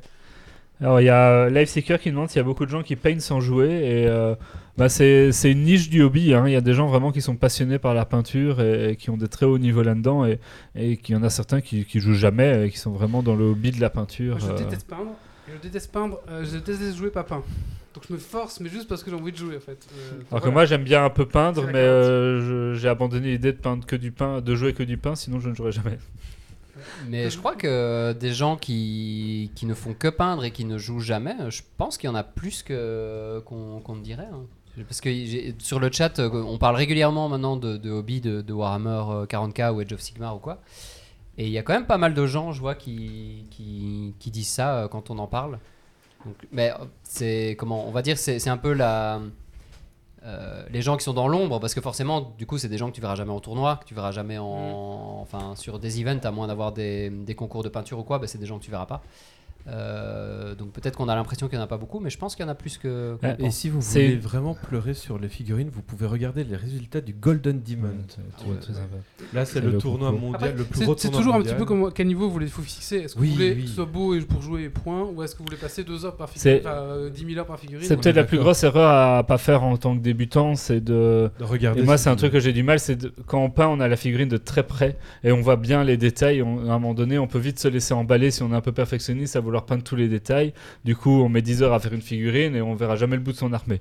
Euh, voilà, ça c'est typiquement mon défaut. Bah oui, Euh, si c'est le but de jouer avec et de pas les exposer dans des armoires et d'avoir des niveaux de fou, en fait, euh, il y a moyen d'aller beaucoup moins loin dans le détail et posé sur une table, en fait, on verra pas les différences parce qu'on les regarde pas de près. Quand tu as un paillon au milieu de 20 autres, voire plus, euh, tu regardes pas le détail de la sacoche de ceinture d'un des, des paillons du tas. Éventuellement, tu fais les héros un peu plus propres parce qu'ils sont ils ressortent. Mais voilà, ça c'est des ça ça dépend, faut vraiment euh, savoir vers où on veut aller, sinon on pourrait se dégoûter comme ça quoi. Je suis pour, tout à fait d'accord. pour info, le, le Geeks League 96, on était en direct du Painting Crusade En 2015. en 2015, ouais. Le 159, on avait reçu euh, Miniature. Qui est un peintre qui peint encore sur euh, Namur, vous pouvez le contacter. Ouais. Maintenant, c'est plus Ken Peki, maintenant, c'est travaillé au, au Drakkar Rouge à Namur. C'est son QG et vous pouvez le contacter. Et euh, c'est François, il peint super bien, vous pouvez le contacter. Et il y a le Comme des 184 cours, aussi avait fait, mais je ne sais plus exactement. Bird, Bird Head, non, euh, Bird Brush, qui est aussi un peintre euh, du côté de Metz. Euh, oui. Alors, celui qui a copain de figurines. Euh, ouais, c'est ça. Mhm. Lui qui faisait du speed paint, enfin de- des. Ah non, il y avait le youtubeur qui faisait des peintures rapides aussi. Speed painting. Euh, mais j'ai oublié son prénom. Mais oh, Mais Oui, il a, je il a arrêté. Il était- youtubeur, mais il a arrêté sa chaîne parce que c'était trop compliqué à gérer Mais euh, on a, parce que euh, par rapport à la question de est-ce qu'il y en a beaucoup qui peignent sans jouer, euh, ben justement dans un de ces épisodes, on a aperçu un qui euh, adorait peindre, mais, mais pas spécialement jouer, et du coup expliquait que ben, en fait du coup il était devenu peintre pour les autres, Euh, il se faisait payer pour, et euh, apparemment euh, bien payé. Euh, donc euh, voilà, si vous aimez peindre, ben, allez-y, c'est c'est l'occasion aussi, parce que ben, comme MAF, euh, il y en a qui, veulent commencer, mais sans spécialement euh, commencer la peinture tout de suite. Euh, ben, c'est euh, aussi une possibilité. Oui, et puis euh, les, gens qui aiment bien pe- peindre et pas spécialement jouer, c'est peut-être une niche par rapport au hobby 40K dans le sens où, dans ceux qui sont vraiment dans le hobby 40, enfin Warhammer en particulier, euh, c'est une niche, mais cette niche elle déborde parce que souvent les gens qui s'intéressent beaucoup plus à la peinture qu'au jeu, ben, débordent complètement et sortent à un moment donné de Warhammer parce qu'il y a plein de fabricants qui font des super bustes, des super figurines euh, qui sortent de cet univers-là et eux vont souvent à un moment donné s'orienter aussi vers ces éléments-là qui ont plus de challenge, plus d'intérêt sur certains aspects à peindre et donc euh, il y a aussi tous ces hobbies-là qu'on voit d'autant moins qui sont à un moment donné même plus rattachés à Warhammer quoi. Euh, des questions de la chatroom. Alors, euh, Maf, peut- peut-on dire que Slanesh t'a totalement séduit avec Warhammer? Slanesh euh, ne laisse personne indifférent, il faut le savoir. Slanesh, c'est pas, c'est pas forcément la faction la plus facile à prendre en main pour les débutants, mais par contre, c'est vrai qu'elle est très très fun à jouer. Et il y a la fameuse mécanique de Slanesh euh, dans les royaumes du chaos. Donc en gros, ça c'est lié au scénario. À un moment donné, on a des failles qui s'ouvrent, qu'on est en, qu'on- qui sont des espèces de portails qu'on doit emprunter pour aller dans les royaumes du chaos.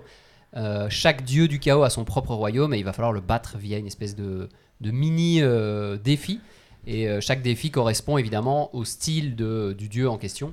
Et celui de Slanesh qui est de, de tenter, de séduire, de corrompre. Euh, on doit en fait traverser les six cercles de la tentation et à chaque cercle, on doit simplement le franchir. Mais il nous fait des offres euh, qui sont absolument scandaleuses. Il va falloir euh, résister à toutes ces offres pour aller C'est jusqu'au bout. des, des crédits ou quoi? Des crédits. Mais c'est euh, genre, tu veux, deux- tu veux 250 000 euh, balles plus 250 de croissance. Ou pas. Voilà, c'est euh, de, l'argent, des items, euh, des extensions péniennes, des, enfin tout, tout ce que tout ce que tu veux. Le dernier sac, c'est est-ce que tu veux jouer avec les chaos Oh oui Et oh putain, Et ça t'ouvre la page Steam d'achat. Oui, c'est ça. Voici le Sortie DLC. 18 mars. Allez, Ah encore une ouais. question de chatroom. Depuis quand tu as bougé à Dubaï? Depuis quand Depuis toujours en fait. Euh, mon- c'est- C'était mon projet de vie dès la troisième primaire. Euh, n- ne pas me faire avoir par le fisc. Donc euh, ça, on a très vite mis ça en place. Plan de carrière réussi. voilà. Est-ce que c'est une collab avec Game Workshop Du coup, on parlait de 40K. Non.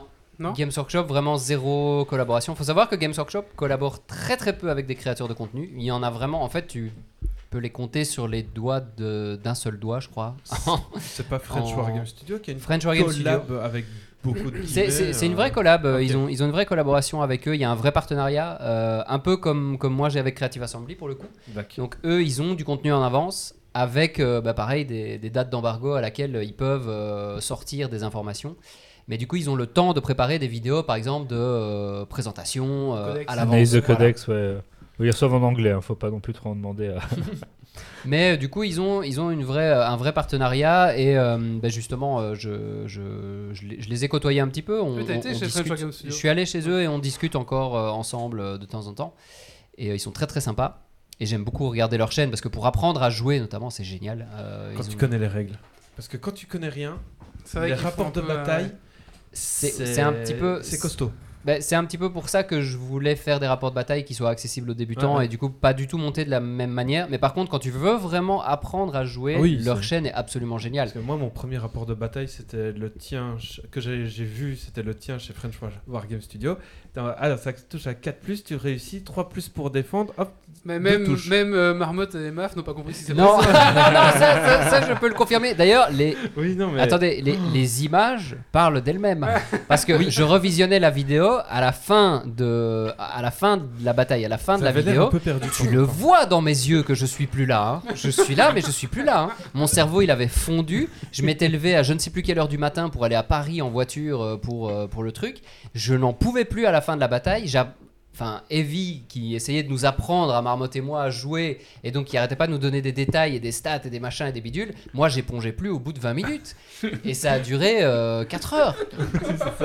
Et du coup, à la fin, mais j'étais mort à l'intérieur et du coup, j'étais là devant les caméras. Ah. Je lancé voit. combien de dés? Mais euh, du coup, ouais, c'était le baptême du feu. Bah, du coup, on a appris beaucoup de choses, mais en fait, je me suis rendu compte que je les avais appris genre des semaines plus tard, tu vois. Ouais. En, en revenant dessus et en retombant dessus dans le codex. Ah oui, c'est ça qu'il voulait dire. Et euh, mais je crois que c'est un peu comme ça que tu apprends des trucs aussi complexes et avec autant de choses à apprendre, parce que ça, ça fait un peu peur hein, quand tu vois le, le codex de règles. Tiens, ça c'est euh, premier bouquin. Comment ça, premier bouquin? Bah oui, tiens, voilà le deuxième, paf, et puis troisième, et puis oulala, tu vois tout ce qu'il y a à retenir. Euh, bah en fait, euh, bah c'est comme ça. Hein, euh, t'es- T'essayes d'emmagasiner tout ce que tu peux, et puis t'essayes de mettre en pratique ce que t'as compris, sachant qu'il y a plein de trucs que tu vas faire de travers. Et puis au fil du temps, bah, tu, commences à te rendre compte, euh, les mécaniques commencent à rentrer une à une, et, ça se fait. Et du coup, les chaînes comme French Wargame Studios sont hyper précieuses, je trouve, parce que bah, quand tu commences à avoir un petit peu compris les mécaniques de base, que tu commences à avoir un peu pris ton codex en main, etc., bah, eux te permettent d'aller plus loin. De, tu commences à comprendre ce qui se passe durant les rapports de bataille et à comprendre du coup pourquoi ils font tel mouvement, pourquoi ils font telle chose, pourquoi ils utilisent tel, tel stratagème à tel moment. Et c'est super bien pour apprendre. Ça peut te rassurer, mon premier tournoi à 9 âge, on m'a dit voilà, première game, j'avais la première fois que je faisais un tournoi, dit voilà, enchanté, voilà, et puis on me dit euh, tu sais que ce gars-là c'est le premier mondial, comment ça Voilà. Bah, ça va, ma- maintenant tu te débrouilles bien. Comment ça, Elden Ring, c'est dur C'est un peu ça, j'ai péri. Bah, ça va maintenant, vu ton niveau. euh, Oui, mais non, ça va mieux. un peu Maintenant, quand c'est même. l'inverse. Bon, par contre, niveau partenariat et vu les politiques tarifaires et f- financières de Games Workshop, je serais pas étonné qu'ils aient des partenariats où c'est les partenaires qui les payent pour être partenaires. Euh, Non question, question dans la chat. Voilà, moi j'ai à peu près. Est-ce que t'as un truc que tu veux dire qu'on n'a pas posé, peut-être? Euh, bah écoute, on a déjà parlé de pas mal de choses. euh. Où est la prochaine bière? Eh oui, on va passer. elle, à- elle- elle était vraiment très très bonne. Mais moi, elle m'a Euh, un peu réveillé mes aftes au fond de ma bouche. Moi, je vous propose un petit coup de cœur, coup de gueule avant. Attends, attends. nettoie. Attends, on n'a pas On fini. avait un truc euh, pour. euh, pour euh, Ah oui, ah oui, mais bien Il y, sûr. a- il y a plusieurs trucs. Comment ça se- Ah oui, Oui, oui. Bon alors Maf, comme ça fait du coup la troisième fois que tu viens euh, à Geeks League, Tu es maintenant chroniqueur officiel. Ah, tu, tu crois pas si C'est bien c'est dire. pas loin, c'est pas loin. Tu dois revenir à chaque fois. tu gagnes donc euh, ta carte de membre d'honneur voilà, qui permet en fait de revenir quand tu veux à Geeks League. Tu, tu frappes à la fenêtre et tu peux venir euh, faire un, un- un podcast. En fait, tu fais comme le colloque, tu frappes, tu rentres et tu prends un De- micro. demande juste. Non, non, mais demande juste où c'est avant. Non, juste où c'est avant et voilà. Et aussi, on voulait t'offrir ben, un petit bus pour ton premier euh, live peinture quand tu feras. Ah oui euh, quand tu, quand tu Un petit porte-peste. Voilà, tu peux montrer à la, cam- ouais, tu peux montrer à la caméra. Voilà. Un petit porte-peste euh, On le voit bien là, il est net? euh, de, de Milo. C'est toi qui l'as fait euh, ouais, je l'ai imprimé, tu l'as ouais, imprimé? du coup, ouais, voilà, je Wow. Donc voilà. Bah merci beaucoup. Ah bah ouais, super sympa ça. Voilà. Par, Si tu- par Je vais contre, devoir apprendre d'abord. Oui, oui, oui, oui. il y a la boîte à cadeaux nulle maintenant. Ah, il y a la Ah. boîte à cadeaux nulle. tu peux piocher un cadeau dans la boîte à cadeaux. Mais t'es obligé, de t'es obligé de repartir avec. Hein. tu peux pas le laisser ici. Hein. Enfin, on est chez Méo, il y a moyen de l'abandonner sur un coin d'étagère et que ça se voit pas trop. Ouais, il y a, il y a toujours- il y a- il y a moyen de- y a pas moyen de négocier, mais Tu tu, peux plonges ta main l'abandonner. dedans, mais fais gaffe, il y en a qui mordent. C'est ça. Il y en a qui sont mous. Il y en a des mous, il y en a des gros. Une euh, chaussette. un bonnet. Un bonnet, euh, Ah, super. Ma mère arrêtera de me faire chier avec Umbrella. les cheveux. Umbrella, Umbrella Academy. Un bonnet Umbrella. euh. C'est ça, un bonnet Umbrella Incroyable. Academy. Un bonnet Umbrella porté à peine pendant 4 ans par quelqu'un. Même pas, il a jamais été porté. c'est- c'est c'est dans. Non, c'est Umbrella tout court, c'est pas Umbrella Academy. Oui, c'est pas Umbrella Academy, les gars. Non, c'est c'est Umbrella. Bah, pareil, ouais. Umbrella de Resident Evil. Ah oui, c'est ça. oui, oui. Umbrella Et, euh, Corporation. Tant qu'on est dans les euh, remises de, de trophées, de cadeaux, etc. Ah, euh, le l'équipe baron. Geeks League a un truc à te remettre, Wally. Oh, Le baron Je devine ce enfin que la c'est. suite, la suite du cadeau. Alors, c'est pas la suite du cadeau, Ah. c'est juste que euh, c'est depuis toujours dans mon armoire, mais j'ai toujours oublié de le donner. Et là, je me suis dit, carton. ne pas l'oublier. rien dedans. Ah, si, si, il y a un truc dedans. Ah bon Mais non, il y a- rien. Ah, si, si, il faut, faut quand même. faut chercher. Fouine. Il y a rien, vous Si, assure. Ah, Il manquait un truc, non Ah, c'est mon titre de pri- propriété, c'est ça ah, Voilà. Merci beaucoup. C'est À Dubaï. que- Ok, je cherchais dans mes. Dans mes... Et la carte ID, tu l'as jamais reçue. Et, de, et du coup, ah oui, c'est ça. Donc j'ai, euh, c'est la latitude de mon coin de. De, de, De Sealand. de- de- de Sealand. Parce que je suis baron de Sealand, bien sûr. Voilà. Ce qui est absolument euh, bah, nécessaire. C'est nécessaire et obligatoire. oui, tu vois. bientôt là-bas. Enfin voilà, et donc euh, Maf est le premier euh, chroniqueur d'honneur euh, que tu nous Exactement. sors. euh, Voilà, voilà. Mais il y a Jeff Jeep qui doit venir euh, prendre sa carte aussi. Parce qu'il Oui. est venu trois fois aussi. Voilà. Si tu nous écoutes, tu peux venir chercher ta carte. Tu Une sais, carte Euh, faut me prévenir avant que je la fasse. hein. oui. Alors tu peux venir ce soir, tu es le bienvenu, mais euh, on n'a pas encore la carte. Ouais, c'est ça. Allez, euh, Bah, merci va- beaucoup en tout cas. Bah, de rien, de rien. On va passer à un petit coup de cœur ou un petit coup de gueule. Euh, qui c'est qui veut faire le sien? Euh, Méo? Oui. Allez, coup de cœur ou coup de gueule? Euh, c'est un double. Euh, coup de cœur.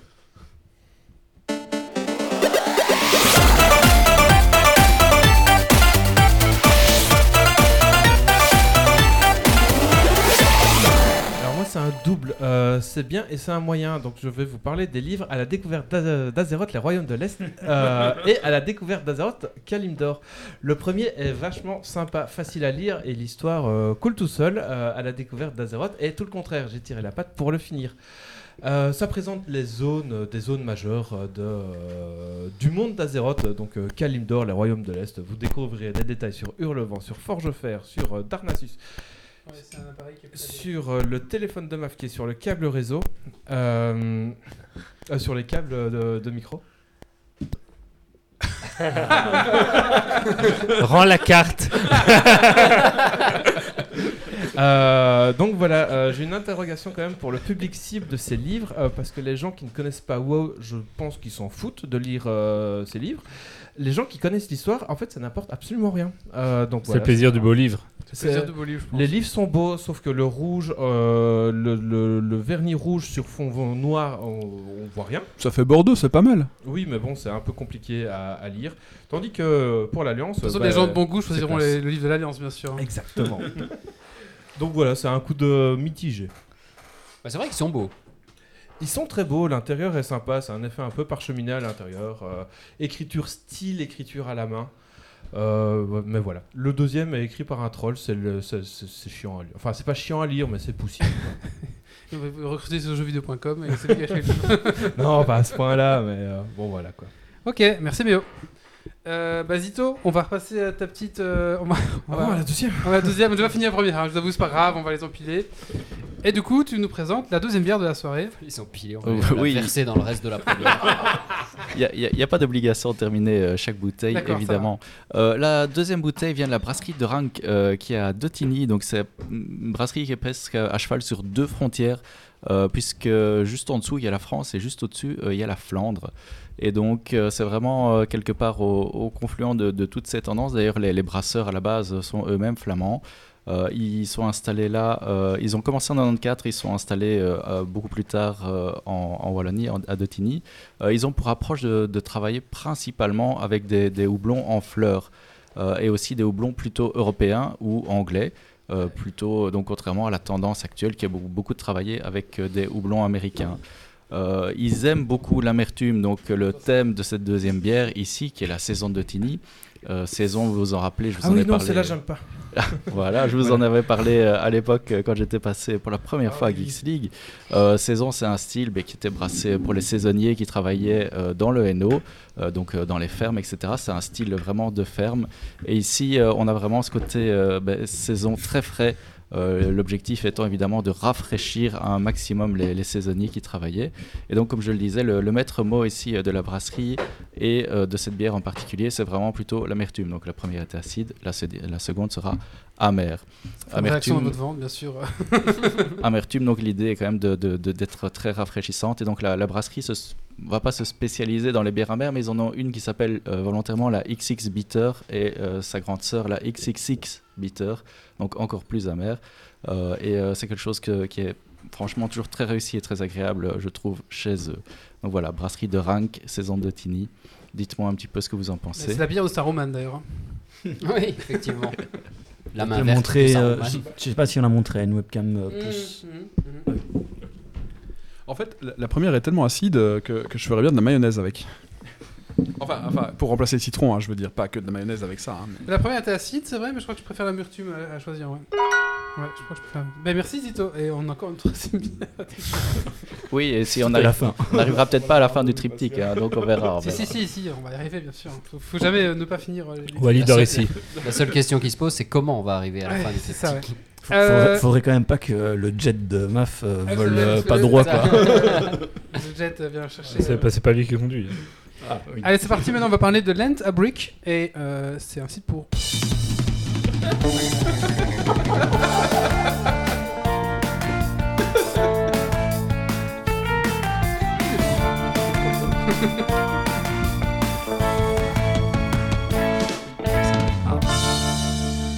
On sait pas pourquoi, mais on imagine plein de trucs maintenant avec la coupure.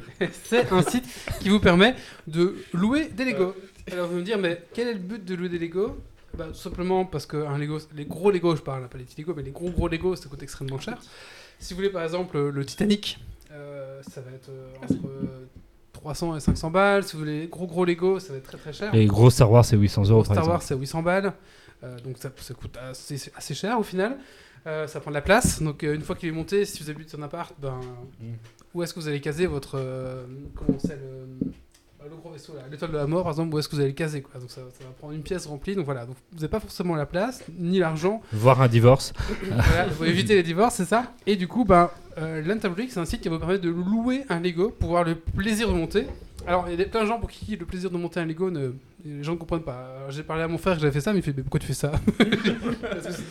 J'aime bien monter un Lego, c'est Ouais. le plaisir de Je monter. confirme. Est-ce que la peinture sur figurine, ça doit pas beaucoup plus lui parler ici Oui, c'est ça. Moi, j'en ai parlé au gamin, il dit, mais enfin, euh, il sait pas jouer avec. Ah non. Il a pas compris. voilà. Et du coup, voilà, pour vraiment le plaisir du montage, euh, bah, la location de Lego, c'est vraiment une très bonne solution.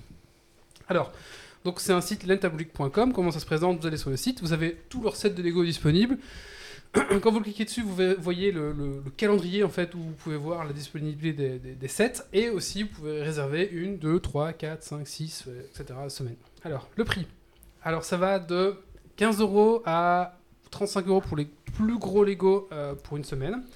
En sachant que si vous voulez deux semaines, c'est le prix du Lego divisé par deux et qu'on additionne. Quoi. Donc si vous avez un Lego à 20 euros, la deuxième semaine sera 30 euros, 40 euros, euh, enfin, je sais fois 10 euros. Quoi. Enfin, voilà, la moitié du prix d'origine. Par tu- contre, si vous prenez un gros Lego à 35, vous rajoutez euh, 17,50. Quoi. voilà. Plus 10, frais de- plus 10 euros de frais de port. Hmm. Sauf euh, si vous allez le chercher au Spar de Anvers, bon, ce qui est un peu compliqué pour nous. là, c'est gratuit. C'est-à-dire le nord de la Belgique pour Ouais, euh, les ça. Français Donc, parce du coup, que c'est- oui, c'est ça. Donc c'est tenu par des, par des Flamands, Kurt et Steve, je crois, parce que c'est eux qui m'ont répondu dans ma mail. Euh, et donc voilà, donc c'est c'est- c'est- c'est des Flamands qui font ça et ça va très bien. Alors du coup, bah, j'ai- pris le set Lego Stranger Things, vous voyez avec les deux maisons les unes sur les autres. C'est un Lego que je voulais pas posséder parce que je- voilà, mais que je voulais monter parce que je trouvais que le fait d'avoir les deux Lego qui sont, enfin, qui sont l'un au-dessus de l'autre, je voulais voir la mécanique, je voulais voir un petit peu comment ça se fait, et du coup, et puis il y avait des petits détails dedans. J'ai j'ai envie de le faire une fois, donc je trouvais que le set ça prête très bien. Même si un jour les Lego Star Wars, je pense que j'en achèterai, donc je me dis ah ça je me réserve pour l'achat peut-être plus que pour la location. donc j'ai pris ça. Euh, donc il faut savoir que vous recevez toujours le Lego pour le mercredi de là où vous avez réservé. Euh, donc bah, moi j'avais réservé le vendredi soir, donc je l'ai reçu bah, le lundi matin. Donc si vous le recevez avant, bah, tant mieux, euh, vous avez deux jours en plus. Si vous le recevez après, alors il vous rajoute les jours de, de- que vous n'avez pas eu. Quoi. Euh, donc moi j'avais pris une semaine, c'était un petit peu mon erreur, parce qu'au final je me suis dit, bah, c'est bon, Lego Stranger Things, je me connais dans le montage de Lego, ça en allez, trois jours c'est monté. ouais, quand Sauf- on voyait les photos, euh, on se dit que oh putain. Sauf que quand vous achetez un Lego, vous avez sac 1, 2, 3, 4, 5, 6, 7, 8, jusqu'à 10, 12 parfois. Et sauf que là, vous avez des gros sacs avec toutes les pièces triées par couleur quand même, mais euh, bah, les pièces grises, euh, il, y en a, la masse. sur, sur le, sur le Faucon Millennium à 800 euros ou l'Imperial Destroyer à peu près au même prix, ça être l'enfer. un, gros sac de pièces grises. c'est- c'est des les boîtes Lego. Déjà, quand tu tous les sacs de la boîte d'origine, t'étales la table et elle est remplie. Alors, euh, si en plus c'est trié autrement. euh, Voilà, du coup, c'est trié par couleur. Alors, euh, alors, il faut bien s'organiser. Le premier soir, je me suis pas bien organisé. J'avais mis tout dans des genres de gros bols comme ça, des, des plats euh, euh, pour le four. Et ce qui fait que je pouvais pas aller bien gratter au fond des pièces. C'était chiant, j'arrivais pas. Du coup, j'ai changé de technique le lendemain. J'ai pris des couvercles de jeux de société et que j'ai mis euh, sur, bah, à foutre la place. hein. Surtout mon salon, j'avais que ça. et du coup, j'avais justement, du coup là, on pouvait plus répandre les pièces et là, on pouvait plus chercher un peu ce qu'on voulait, quoi. Donc ça, c'est la technique. à- Je vous conseille ça, les couvercles de boîtes de jeux de société et vous mettez vos pièces dedans et là, du coup, voilà. Alors le, le problème aussi, c'est que du coup. euh, bah, quand on monte à Lego, on peut rester assis, on a ses pièces à côté de là. Sauf que là, on a tellement de pièces qu'au final, on passe la soirée debout parce qu'on est toujours en train de gratter dans un bac, de gratter dans un autre. Et au final, ben, je- après deux jours, j'ai mal au dos. Donc voilà, faut savoir aussi, ça va être un peu plus sportif que juste monter votre petit Lego parce qu'il va falloir chercher plus vos pièces. Et mine de rien, au début, enfin, les premières heures de montage, eh ben, il va falloir repérer les pièces, un petit peu machin, un truc, et ben ça prend plus de temps. Voilà, moi je compte compter une fois et demi en plus de temps que vous, mo- vous aurez monté d'habitude un Lego, et je pense que c'est pour les gros gros gros Lego, fois deux au niveau du temps. Vraiment, parce qu'il y aura tellement de pièces que. T'as peut-être intérêt à avoir euh, une machine pour trier avant euh, les Lego quoi. Mais les Lego sont triés par couleur, Oui, mais bon, ouais, mais t'as euh, des tamis en fait taille, qui quoi. permettent de trier par taille. Ah ouais, ouais. Ah, ça, existe, c'est vrais pros, ça. Ah oui, ça existe, sinon ça se fabrique assez facilement. hein. C'est Il y a, juste il y a beaucoup de Ah vidéos, il y a- il y, a aussi dans, dans l'impression 3D, il y, a, il y a des gens qui ont fait des machines, enfin il y a, il y a de tout. Il y a un des modèles, c'est une énorme tête Lego et en fait c'est des tamis dedans et en secouant, bah, les grosses pièces restent au-dessus, les petites tombent au Ah bah fond, écoutez, euh. je suis pas assez pro, alors je savais même pas que ça existait non plus. ça. Euh, donc, euh, où est-ce que j'en étais Donc, comptez au moins une fois et demie en plus de temps que vous mettrez d'habitude, et la fois deux. Alors, mon erreur, ça d'avoir pris une semaine. Du coup, bah, je voulais absolument l'avoir fini pour Geeks League. Donc, j'ai un peu cravaché comme un peu forcené. Donc, j'ai passé un week-end à faire ça, et au final, il n'y avait plus vraiment de plaisir parce que je me forçais pour finir pour Geeks League. Euh, donc, voilà. Mais il y a quand même un peu de plaisir, hein, je ne vois pas, mais voilà, c'est comme, comme MAF quand j'ai souffert et j'ai pris du plaisir en même temps. Mais, mais euh, bon, voilà, c'était quand, même- c'était quand même assez sympa de monter. Alors, une chose aussi, une difficulté que je n'avais pas réalisée, c'est que, euh, notamment dans ce set, euh, je suppose dans plein d'autres sets, c'est que j'avais trois nuances de brun, deux nuances de bleu. Et, euh, bah, quand vous montez votre sac, en général, Lego s'arrange pour que vous puissiez pas faire d'erreur en fait, parce que vous allez avoir genre 4, pièces de cette couleur-là, donc dans ce sac-là, vous pouvez pas avoir d'erreur. Sauf que là, vous avez tout mélangé.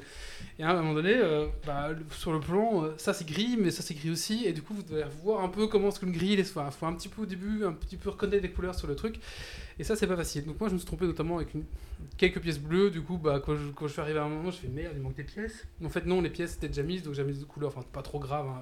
C'est deux nuances de bleu un peu plus clair, un peu foncé, ça se voit pas trop dans le montage final. Mais bon, voilà. Surtout qu'au final tu le démontes deux jours après donc. euh. Ouais, ça j'en vais venir après. Alors au final, il manquait deux pièces dans tout le set. Euh, deux pièces. Donc voilà. Alors s'il manque des pièces vraiment bloquantes, vous pouvez écrire un mail à la société. À ce moment-là, ils vous renvoient les pièces. Et si vous, vous perdez, vous avez le droit, vous, vous de perdre, pardon, 10 pièces. Mais non. 10 euh, pièces, ouais. même peu importe la taille du set. Oui. Donc euh, un Faucon Millennium euh, géant, euh, 10 pièces. euh, Moi j'ai lu des 30 pièces dans leur fac mais Ah, bah, vous avez euh, vu le 10, moi, je pense que voilà. ça dépend un peu des sets. Mais en gros ils ont une tolérance et ils comprennent que c'est des choses qui peuvent Alors, arriver. le, le premier soir, j'ai eu un peu de mal aussi parce que euh, bah, j'ai commencé avec le, les, les- les Lego noirs et en fait, il puait la cacahuète. Et bien sûr qu'après 3 heures, je me dis mais qu'est-ce qui sent comme ça? Et j'avais la gerbe un peu. En fait, parce que les Lego, ils étaient gras et ils sentaient la cacahuète. Et je pense que le mec qui a démonté les Lego, bah, il bouffait des cacahuètes. C'est ça, quoi, le- vraiment- le, gars qui a sa- son, son plateau de cacahuètes en même temps qu'il monte toute la soirée, il s'empiffre et il- coup, Avec des cacahuètes, si le gars suivant est allergique, ça peut aller loin. Et du coup, je me suis dit, la cacahuète, si t'es allergique d'ailleurs. Alors, du coup, j'ai laissé aérer une nuit et le lendemain, ça allait, l'odeur était partie. Mais je pense que c'est vraiment au démontage, le mec a bouffé des cacahuètes et quand il a remis, bah hop, c'est bon. Et, et j'étais là, mais. je- Qu'est-ce qui sent comme ça Vous savez, vous cherchez un peu comme ça. Et en fait, c'était mes Lego qui sentaient la cacahuète. Donc voilà, j'ai écrit. Qu'est-ce qu'on euh, fait les gosses Il y a pas un truc quelque part J'ai écrit à, justement à Kurt pour savoir quoi, en me disant bah, c'est normal. Il me dit bah, que tous les sets sont pas toujours lavés à chaque fois. Il me dit que bah, celui-là il sera lavé du coup. Donc je sais pas trop comment il a, je sais pas si ils ont des bacs à ultrasons, je sais pas trop comment ils font ça, faudrait leur demander, c'est intéressant. Euh, S'ils parlent bien français, on peut peut-être les inviter une fois. hein. Peut-être, oui, oui, peut-être. ouais. Euh, du coup, moi, ma semaine, ça m'a coûté 35 euros. Euh, Il faut savoir que dans la boîte, donc, vous avez toutes les pièces euh, triées par, couleur. Vous avez un petit sachet avec l'étiquette de retour. Et en fait, ça arrive dans un box fermé en plastique, fermé par deux Cirflex. Et dedans, vous avez de nouveau deux Cirflex pour après refermer et tout remettre. Alors, le but du jeu, c'est après, une fois que vous avez monté, de tout démonter, de remettre dans les sacs et remettre comme vous avez trouvé le, le jeu, on va dire. Euh, le démontage, ça m'a pris 1h30 pour re-tout démonter et tout remettre. Et il faut trier les couleurs aussi alors. Oui, même, Ouais. même chose, voilà, c'est ça. Voilà. Donc si vous avez des enfants, c'est le moment de les utiliser pour, euh, pour les trier, mais voilà, du coup ça prend un peu plus de temps aussi. Moi j'ai compté 1h30, euh, vraiment commençage et je pose Zirflex, pouf, ça m'a mis 1h30 quoi. Pour un set moyen, on va dire, hein. pour les gros, c'est encore plus de temps quoi. Euh, voilà. Euh, franchement, alors c'est un service que je vous conseille à tous. Si vous êtes fan de Lego, si vous êtes Instagrammeur Lego, mine de rien, ça coûte un rein d'être Instagrammeur Lego. bah du coup voilà, vous pouvez jouer vos petits Lego, faire vos belles petites photos, clac clac clac, et hop, vous renvoyez.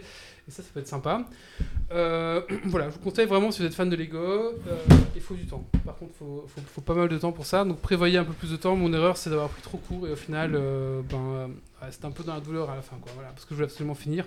Et je voulais pas me dire, allez, je, je, je renvoie sans avoir fini. Ça, je me dis non, c'est pas possible. Il faut absolument que je finisse. Voilà. Que ça coûte un pont si tu le renvoies avec ceux qui démontent. Ah oui, ah oui, non, mais je voulais dire, euh, je voulais pas l'avoir de le renvoyer sans l'avoir monté, quoi. Mais par contre, tu pouvais le renvoyer sans le démonter, et c'est 50 euros. Donc, euh, Ah, je pense que sur des sets comme les, les méga gros sets, genre Faucon Millennium ou autre, ça peut se réfléchir. Mhm. Mais en plus, le démontage, quand t'as des toutes petites pièces qui sont collées l'une sur l'autre, ça doit être un enfer euh, Bah, de, tout séparer. ongles- Mes ongles. Mais il sont- te file Ah pas un- le, la- le Si, truc orange là Même avec ça, c'est euh, quand même l'outil pour démonter, maintenant euh, ils t'en mettent. À Ouais. l'époque, quand j'étais gamin, ça s'achetait cette pièce-là. Maintenant, ils t'en mettent un dans chaque kit et c'est quand même vachement Ouais, pratique. si, euh. même tu sais, les pièces genre, Wally, qui sont lisses. dans ton micro parce que Les pièces qui sont lisses, par exemple, bah, bah voilà. ça, Bah non, parce pas- que le, le cul de cet outil-là, c'est un truc fin justement pour glisser et les faire sauter. Ouais, mais c'est pas facile. Ouais, Genre le petit rond, moyen, euh, ouais, tu ouais, sais, ouais. enfin voilà, soit. Et euh, le set euh, Stranger Things, bah, super beau. Je vous conseille à tous. Franchement, il, il est magnifique. Euh, Et pour avoir une idée, il est à combien le set euh, à l'achat? Euh, 200? il me 200, semble quelque chose comme qu'il ça. est- euh, Grumpy va regarder. Il me semble qu'il est à 200, 200 ED, je pense. 200, 220. 230, euh, je dirais.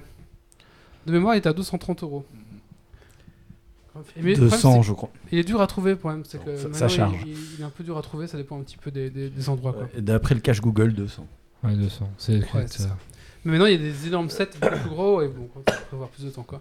Et l'avantage aussi, c'est que bon, ce set-là, il peut se monter à deux en fait. Donc, il y en a un qui fait la maison du dessus et qui fait la maison du dessous. Et puis après, bah, vous collez votre travail. Et puis, donc, ça, je me suis dit, bah, ça peut être sympa pour un couple qui veut, monter, euh, qui veut passer deux soirs ensemble. C'est une bonne idée, le set Stranger Things. Voilà. Pour le trivia, euh, les sets les moins rentables en nombre de pièces à monter par rapport au prix, c'est les Star Wars. Parce que je pense qu'avec la licence, ils reviennent plus cher par rapport au nombre de pièces qu'il y a dedans. Alors Ah. que si tu prends tous les autres, j'ai regardé un peu les, genre les, même les Nintendo, euh, les, tous ceux que tu veux d'autres, ils sont tous dans les mêmes tarifs et les Star Wars sont un cran plus chers pour le même nombre de pièces. Mhm.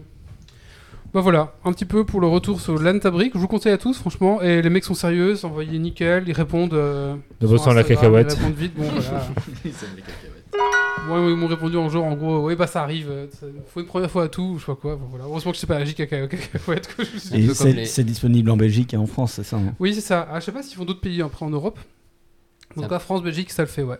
C'est un petit peu comme les, les dragées surprises euh, dans Harry Potter. Là. Tu commandes ton kit Lego, Ah oui. euh, quelle odeur il va avoir Ah, j'ai eu le kit à la weed Et je pense vraiment que j'ai pas eu de bol et que la plupart des gens font gaffe. Comme, bon, voilà, c'était comme ça. Euh, très bien. Euh, on est où dans le podcast maintenant? Un petit coup de cœur, coup de gueule. Qui c'est qui veut faire le sien? Moi, je veux bien. Allez, Doc, c'est parti. Coup de cœur ou coup de gueule? Coup de cœur.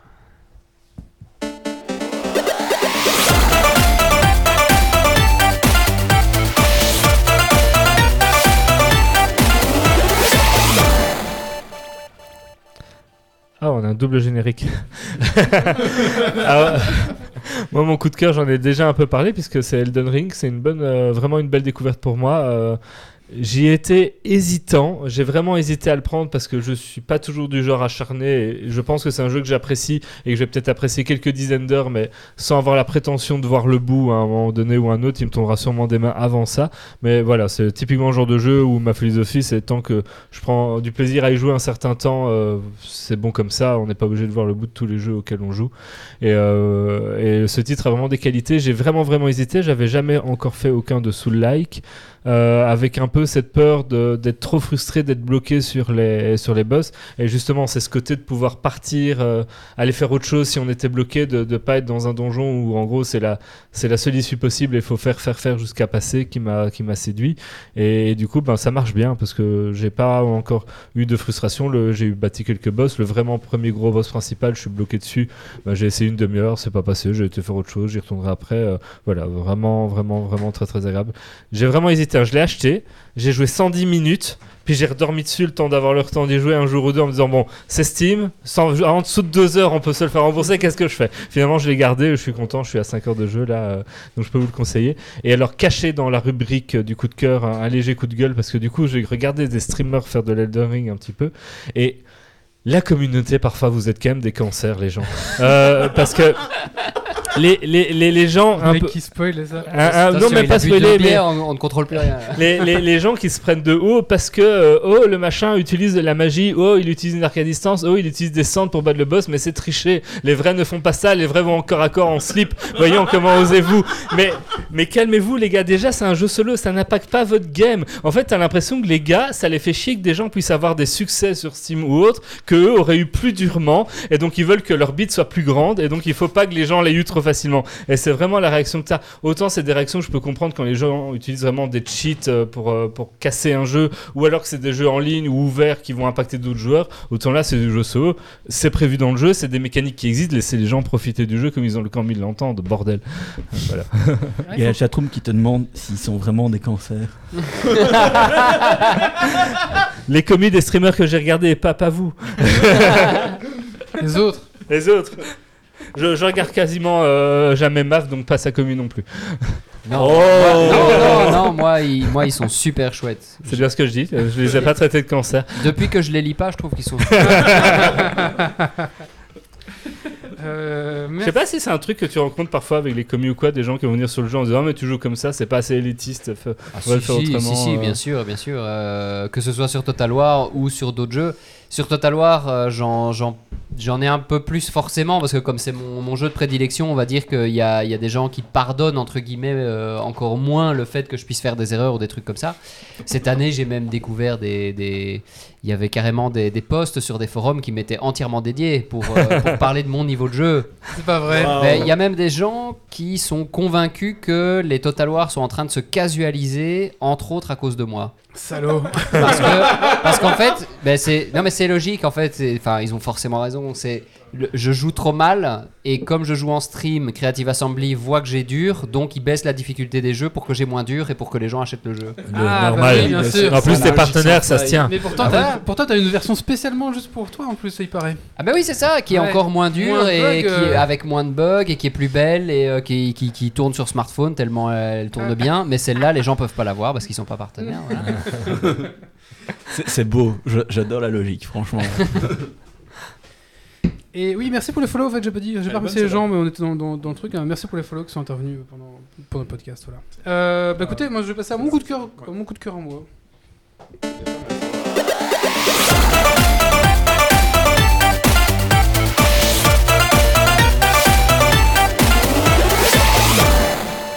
Écoutez, mon coup de cœur, ça va être euh, The Batman. J'étais voir hier au cinéma. Euh, pour moi, c'est un très bon Batman. Je vous conseille vraiment d'aller le voir. Après Batman, euh, The Batman, il dure 3 heures. Donc, euh, ben, il faut quand même. euh, voilà, ça, c'est un film qui va prendre son temps. Il faut le savoir avant d'y aller. Si vous aimez Fast and Furious, peut-être que The Batman, c'est pas pour vous.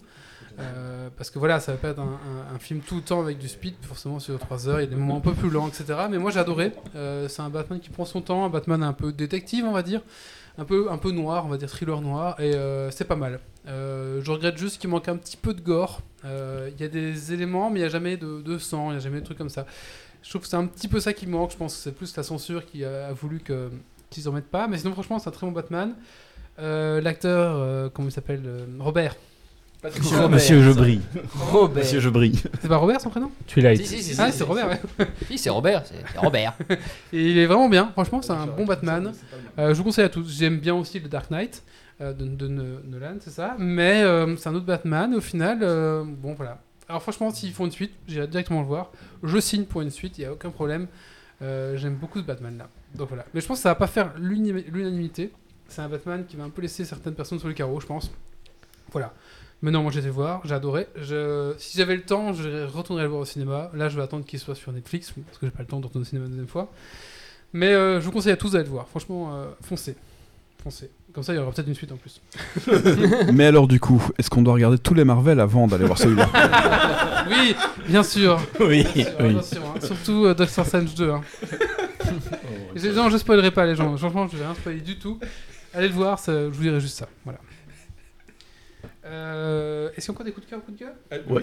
Il y a encore une chronique, non aussi? Oui, Il aussi. y a encore- Ah, il y a encore une chronique aussi, j'ai oublié. Je me disais bien que t'étais en mode fin d'émission, on fait tous les. Mais oui, je suis en mode fin d'émission. Allez, c'est parti. Petite Ah bah, chronique de grande fille. Il y a encore deux chroniques là. J'ai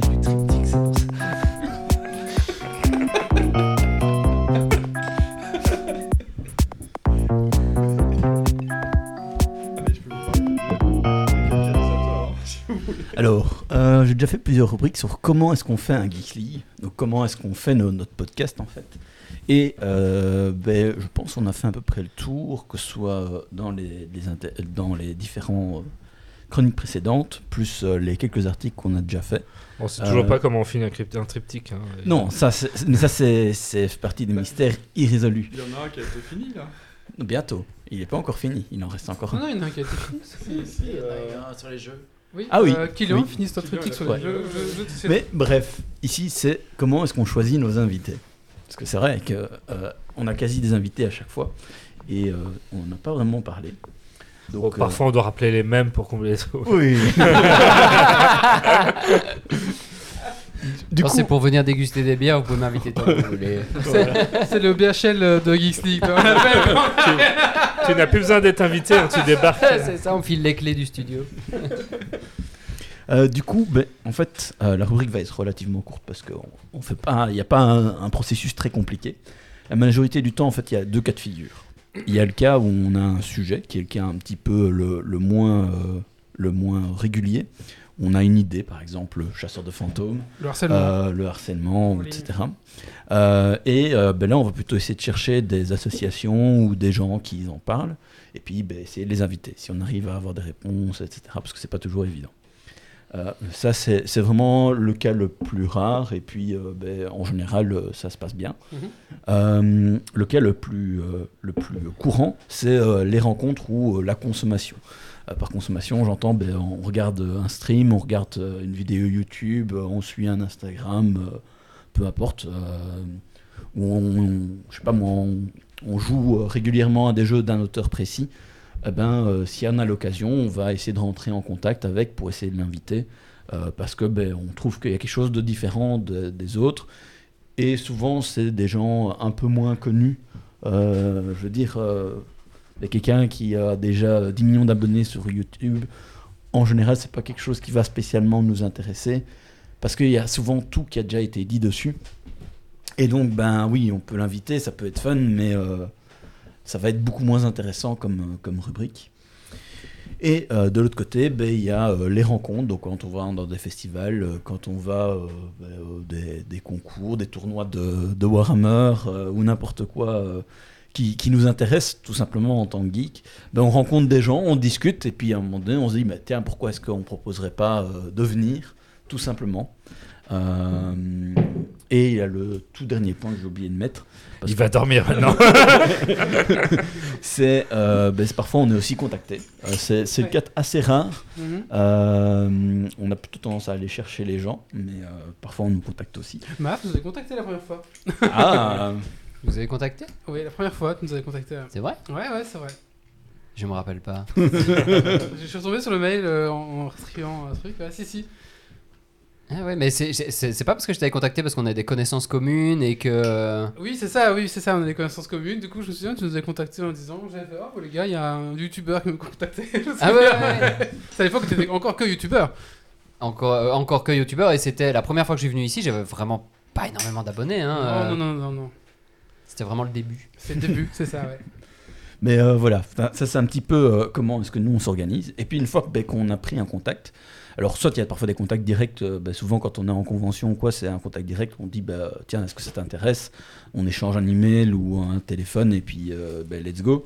Sinon ben, les trois quarts du temps en fait on en discute simplement entre nous, on dit oh, ben, j'aimerais bien inviter machin. Euh, et puis souvent on attend le feu vert de Wally ou euh, on y va parce que ça, intéresse les autres. Et puis dès que dès qu'on arrive à avoir une réponse, parce que malheureusement, on a souvent, on est dans le vide. parce que, Franchement, euh, on... enfin, je, je dirais qu'on a quand même pas mal de réponses quand même. ouais, mais enfin, moi je trouve qu'il y a quand même, allez, ouais, c'est vrai qu'il y a 60% de réponses, il y a quand même 40% où on est dans le On attend toujours la réponse d'Aurélien Texama de Belgique. Mais euh, voilà, mais après, euh, voilà, la, la majorité du temps, on a des réponses positives. De temps en temps, on a des négatives. La majorité, c'est plutôt politique. Il y en a certains où c'est parfois un petit peu d'aller allez vous faire foutre, hein, let's roll. Euh, on ne balance pas, on ne balance pas. Ouais, mais bon, voilà, il y, a- il y a des réponses qui parfois euh, sont pas, sont pas très Ouais. agréables. Je suis surpris, parfois on contacte des gens, Mm. bah là genre, euh, vous avez le droit, j'avais contacté en me disant bon on verra. Oui. Et puis bon, il s'est passé deux mois, et puis oh j'ai beaucoup de travail, je suis désolé, je te réponds seulement maintenant. J'ai un bon, Voilà. ouais, super. Et puis on a un super contact et euh, voilà donc euh, c'est vraiment euh, Très très bien d'ailleurs. ouais.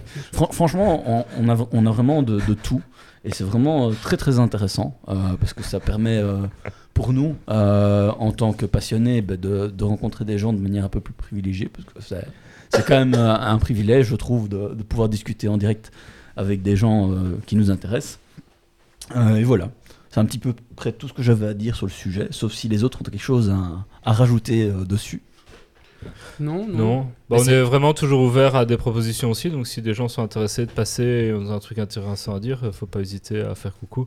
Et on Euh. invite des, des- des petits comme des grands, quand on s'en fiche, on garde, on garde jamais euh, au nombre de- d'abonnés des gens, on regarde jamais à ça.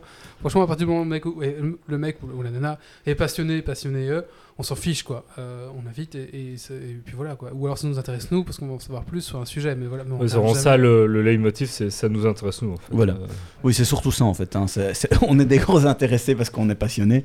Euh, mais c'est pour ça aussi que ben, voilà, des gens qui sont super connus, en fait, c'est moins intéressant. Parce que souvent, enfin, en tout cas sur euh, YouTube par exemple, euh, ben, ils ont déjà beaucoup parlé d'eux parce qu'il y a eu des FAQ, il y a eu d'autres interviews. Euh, mais par contre, dans d'autres milieux, c'est effectivement moins le cas. Par exemple, Jujipe, que- quand on l'a reçu, ben, c'est parce que. ben oui, il est super connu, mais en fait, euh, il n'y a pas eu tellement d'interviews dessus. Mhm. Euh, et donc ça, ça devient quelque chose de très intéressant euh, à, à travailler. voilà.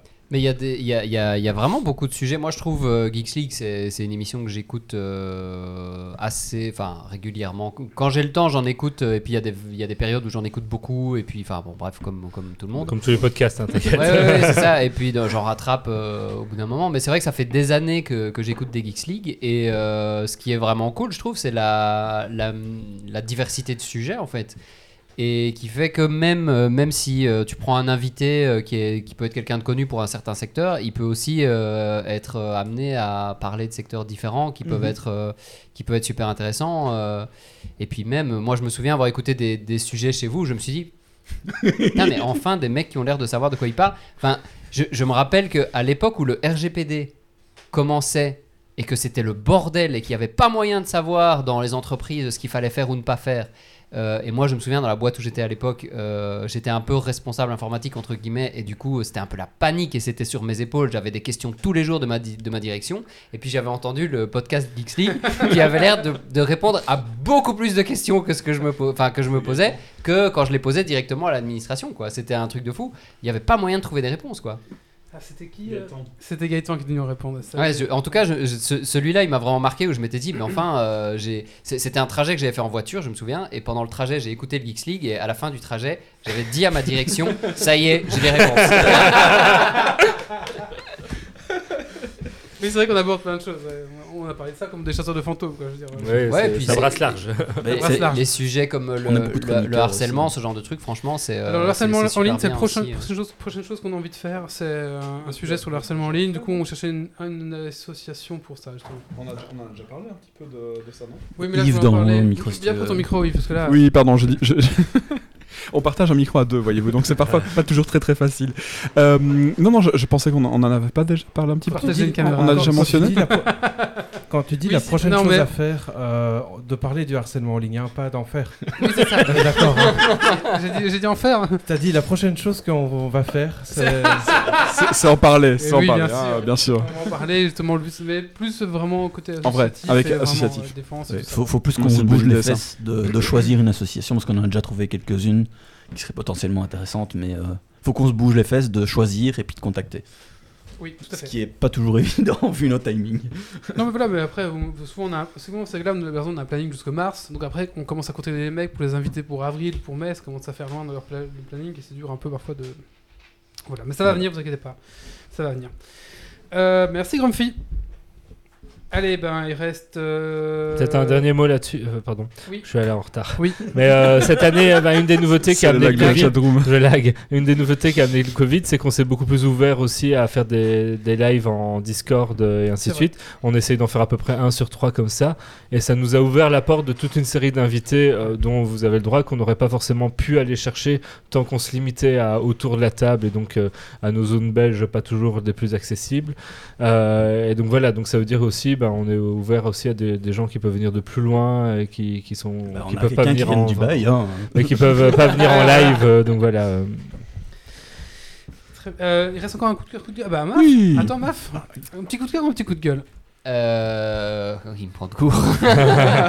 Allez, si tu veux, on fait celui de Yves qui était chaud et. Oui, vas-y, j'en ai un Quand, quand un nouvel invité nous dit tu me prends de cours sur ça, mais ça fait trois fois que tu oui, viens, mais- gars. Ah, mais, je- oui, je- je- en, fait, je, je- je voulais dire que mon coup de cœur c'était euh, Elden Ring. Ah, mais, euh, Ah, désolé, ma faute. Bah, grave, On en a déjà réfléchis. assez parlé. Et Yves veut faire le sien, c'est un coup de cœur ou un coup de Oui, gueule euh, cœur, toujours cœur, moi.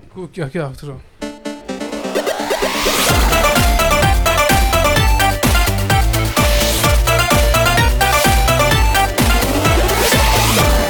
Mais alors c'est top parce que ça fait la transition avec ce que Doc vient de dire. On est enfin libre. Les, les- les limitations Covid vont être relevées au Luxembourg et en Belgique. Non, Belgique aussi, Belgique bien, aussi, très très bientôt là. Et le coup Euh, de co Codeco- le Codeco a disparu, le plan fédéral a disparu, et donc du coup on est en plan jaune, et donc du coup on n'a plus besoin de masques, on n'a plus besoin de tests PCR, on n'a plus besoin de rien du tout, en fait, à peu de choses près. Euh, sauf, euh, sauf évidemment dans les transports en commun et dans les hôpitaux et dans les maisons de repos. Et euh, Luxembourg c'est un peu préparé, donc en gros c'est Wouhou On est libre. J'ai enlevé ma ceinture en plus, et bah, voilà, c'est bon. Ah bah oui, je savais pas du coup, encore Belgique aussi. Je savais Luxembourg, mais je savais pas la Belgique.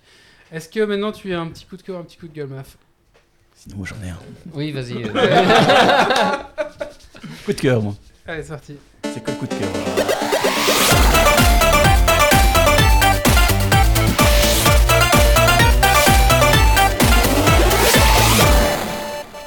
Moi c'est un coup de cœur mais technique euh, pour changer un petit peu. Euh, donc c'est Mermaid JS euh, que j'ai découvert il y a de ça bah, quelques semaines, je sais pas exactement. Et il y a 2-3 semaines, j'ai vu que GitHub avait enfin intégré ça dans, dans sa README. Donc Mermaid JS c'est un petit truc qui permet de faire des, allez, des, des graphes de flow, des graphes de séquences, etc. Donc c'est quelque chose qu'on utilise en, en développement, euh, mais avec euh, quelques petites lignes euh, de, de code au lieu de le faire en dessinant. Et du coup, euh, ben, c'est vraiment pratique, c'est vraiment très efficace. Et comme c'est quelque chose que je fais très souvent quand je fais des analyses, ben voilà. Est-ce qu'il y a une petite chanson qui va avec Mermaid JS Ici, les graphes sont faciles à faire. Non, ma, Ouais, ouais. Mermaid, c'est sirène, donc tu peux leur chanter la petite sirène si tu veux. voilà. Merci. Et du coup, meuf. Ouais, coup, euh, coup de gueule alors. Ah Ah, ça va changer.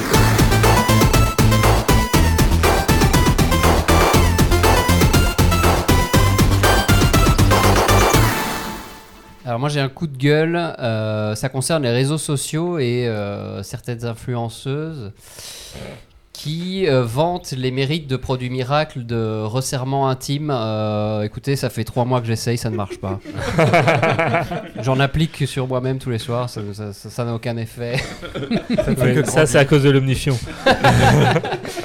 Non mais pour être plus sérieux, c'est euh, c'est c'est enfin, c'est un petit coup de gueule que j'ai, mais plus en tant que père de famille sur, ce genre de truc. Moi, je trouve que on, commence à avoir euh, quand même euh, pas mal de, trucs qui partent comme ça. En tant que parent, c'est un peu flippant, je trouve, euh, de, voir des, trucs comme ça, des, gens qui ont de l'influence et de l'influence sur les plus jeunes et qui, font ce genre de, discours qui sont quand même, sans trop penser à l'impact que ça va avoir sur, les jeunes, ici en l'occurrence les, jeunes filles. Et c'est quand même, je trouve que c'est assez problématique. C'est comme euh, toutes ces influenceuses qui font des. Non, non, je, je- on va passer à autre chose. Sinon, on peut parler des influenceurs qui se rasent euh, les boules avec leur. euh, sais, les rasoirs euh, qu'on avait, qu'on nous avait proposé un, un partenariat, voilà. où tu voyais le rasoir, t'avais, tu te dis, jamais j'approche ça de moi. Fais les boules.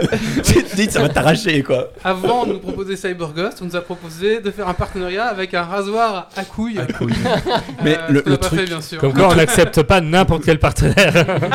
tu, tu- tu vois que le truc, c'est juste Si des à. Non Moi j'aurais testé. on Hein. aurait dû le proposer à Captain Web. Bref. Le Dragon Quiz Point, je pense. Euh, je pense qu'il est dans Dragon Quest Point. Allez, c'est parti. Ne gueulez pas trop.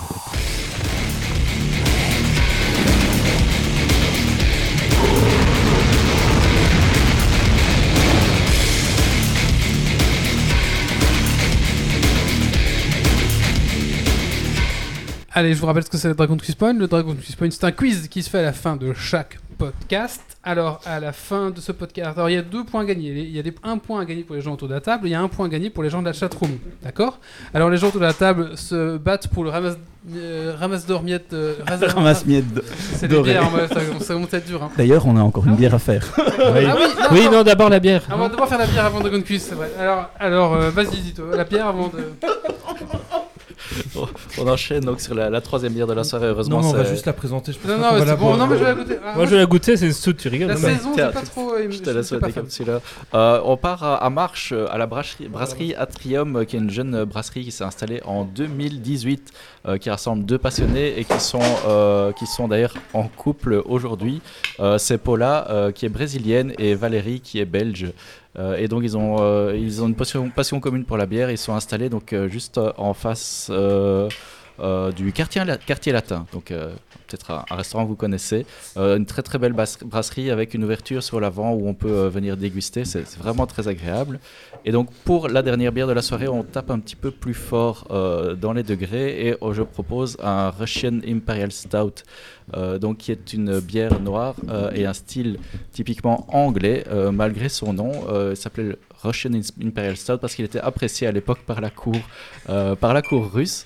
Euh, C'était il y a bien bien longtemps. Euh, et et cette, cette bière était plus forte et plus houblonnée simplement parce que le, voyage jusque-là était plus long et plus difficile. Donc voilà, on est vraiment sur quelque chose de torréfié, ça va nous, évoquer le café, parfois le chocolat, une certaine amertume aussi normalement en fin de bouche qui vient équilibrer un petit peu l'ensemble. C'est vraiment une bière de fin de soirée, une bière de dessert. Euh, C'était évidemment pas celle qu'on prenait à l'apéritif pour commencer. Oui, désolé d'avoir confondu. Je tiens à lire quand même ce qui est sur la bouteille. hein, euh, Black and viscous, your soul is well card. The confirm found in obscurity. Et santé, n'est-ce pas? Effectivement, rien, rien qu'au nez, il y a tout un repas là-dedans. Oui, voilà, 4 tartines. Bah, tu vois déjà, euh, quand c'est dans les verres, t'as l'impression que c'est C'est épais. Alors moi je suis vraiment pas, pas trop trop fan. Ça va, mais je pense que je pourrais pas tout boire quoi. Goûter, ça va, mais Oui, oui, oui, mais il y a pas, de nouveau pas d'obligation. Et, euh, Méo a le- la même bouteille à côté de lui, mais c'est du coca. Donc, euh, c'est la même couleur que le coca. visuellement, c'est très très proche. Il y a de la mousse aussi. Voilà. Et, et ici, ils utilisent un petit peu d'écorce d'orange pour apporter une petite pointe originale. D'accord. Mais c'est vrai que oui, un peu café comme ça. Ouais, ouais, café, ça, euh, peu- J'adore Café, ça, chocolat, effectivement, ça, ça, ça sort fort là. C'est très bon. On peut avoir le nom dans le chat qu'on puisse regarder sur Google, bien sûr. C'est oui, vrai que c'est fin de repas, euh, c'est parfait. Voilà, c'est la, la bière s'appelle Onyx euh, de la brasserie Atrium. Je vais la copier. J'aime beaucoup. On, peut, on peut remettre. Enfin, de toute façon, dans le, pour ceux qui nous écoutent en, en- en podcast, toutes ces bières euh, seront dans la description du podcast. Donc, il y aura les liens vers la brasserie s'il y a le Mhm. site. Et on mettra aussi ben, le nom de la bière, ne vous inquiétez pas. Euh, voilà, Brasserie Trium. Euh, on peut mettre les autres aussi. hein, Ouais, la- si la tout. première et la deuxième, je fait, alors, moi, je vais ma préférée, c'était la, la Boriner euh, Weiss. hein. Vraiment, c'est ma préférée. La, la Ouais, petite ouais, la première, j'ai trouvé aussi, elle était vraiment super bonne. Sinon, le coca, c'est sympa aussi. Voilà. Elle est méga bonne, tu devrais goûter Oui, oui, euh, plus. À goûter, euh, pas obligé Du de coup, pas- on Oui, continue Dragon. Quest Point. Merci, Zito. Oui, Ah oui, je l'ai préparé, on va le faire. Toto, désolé, là, c'est compliqué. Merci Tito. Euh, Donc, qu'est-ce que c'est le Dragon Quest Point? Dragon Quest Point, donc il y a- je dis, il y a deux points à gagner, un pour la chatroom, un pour les gens euh, autour de la table. donc ce soir, euh, les gens de la chatroom qui auront plus de points, enfin la personne qui aura plus de points dans la chatroom remportera quel jeu, mais oh, Euro Truck Simulator 2. oh là là là là, on ne se moque pas de vous dans Geeks League. Attention au prochain Geeks League. Parce que là, on enchaîne sur les bons jeux. Ah, c'est l'escalade des bons jeux. Voilà. Ah, il va finir à la chute après, hein, des mauvais jeux. C'est je vois, ça, ça. Et euh, le- Parfois, c'est en dents de scie, et là, ça monte. Donc, attention à la chute. D'accord, d'accord. Et du coup, euh, l'auditeur qui aura le plus de points à la fin de la saison, euh, 11 là En décembre, en 13. décembre, euh, remportera un objet de son choix de la boutique Geek. La boutique Geek, qu'est-ce que c'est? Eh ben, tout simplement, c'est une petite boutique de Geeks League. Vous avez tous les goodies, vous pouvez acheter voilà, des t-shirts, des machins pour votre femme, pour vos de mug. enfants. euh, Si, des mugs. Ah, il y a des mugs Il y aussi. a des mugs. Euh, Avant, il y avait des bières, euh, mais ils ont arrêté de faire les bières. Les, Voilà. Enfin, les verres à bière, les, les mugs à bière. Donc voilà, la boutique Geek, euh, voilà, si vous voulez jeter un œil, tous les bénéfices sont reversés, bien sûr, à nous.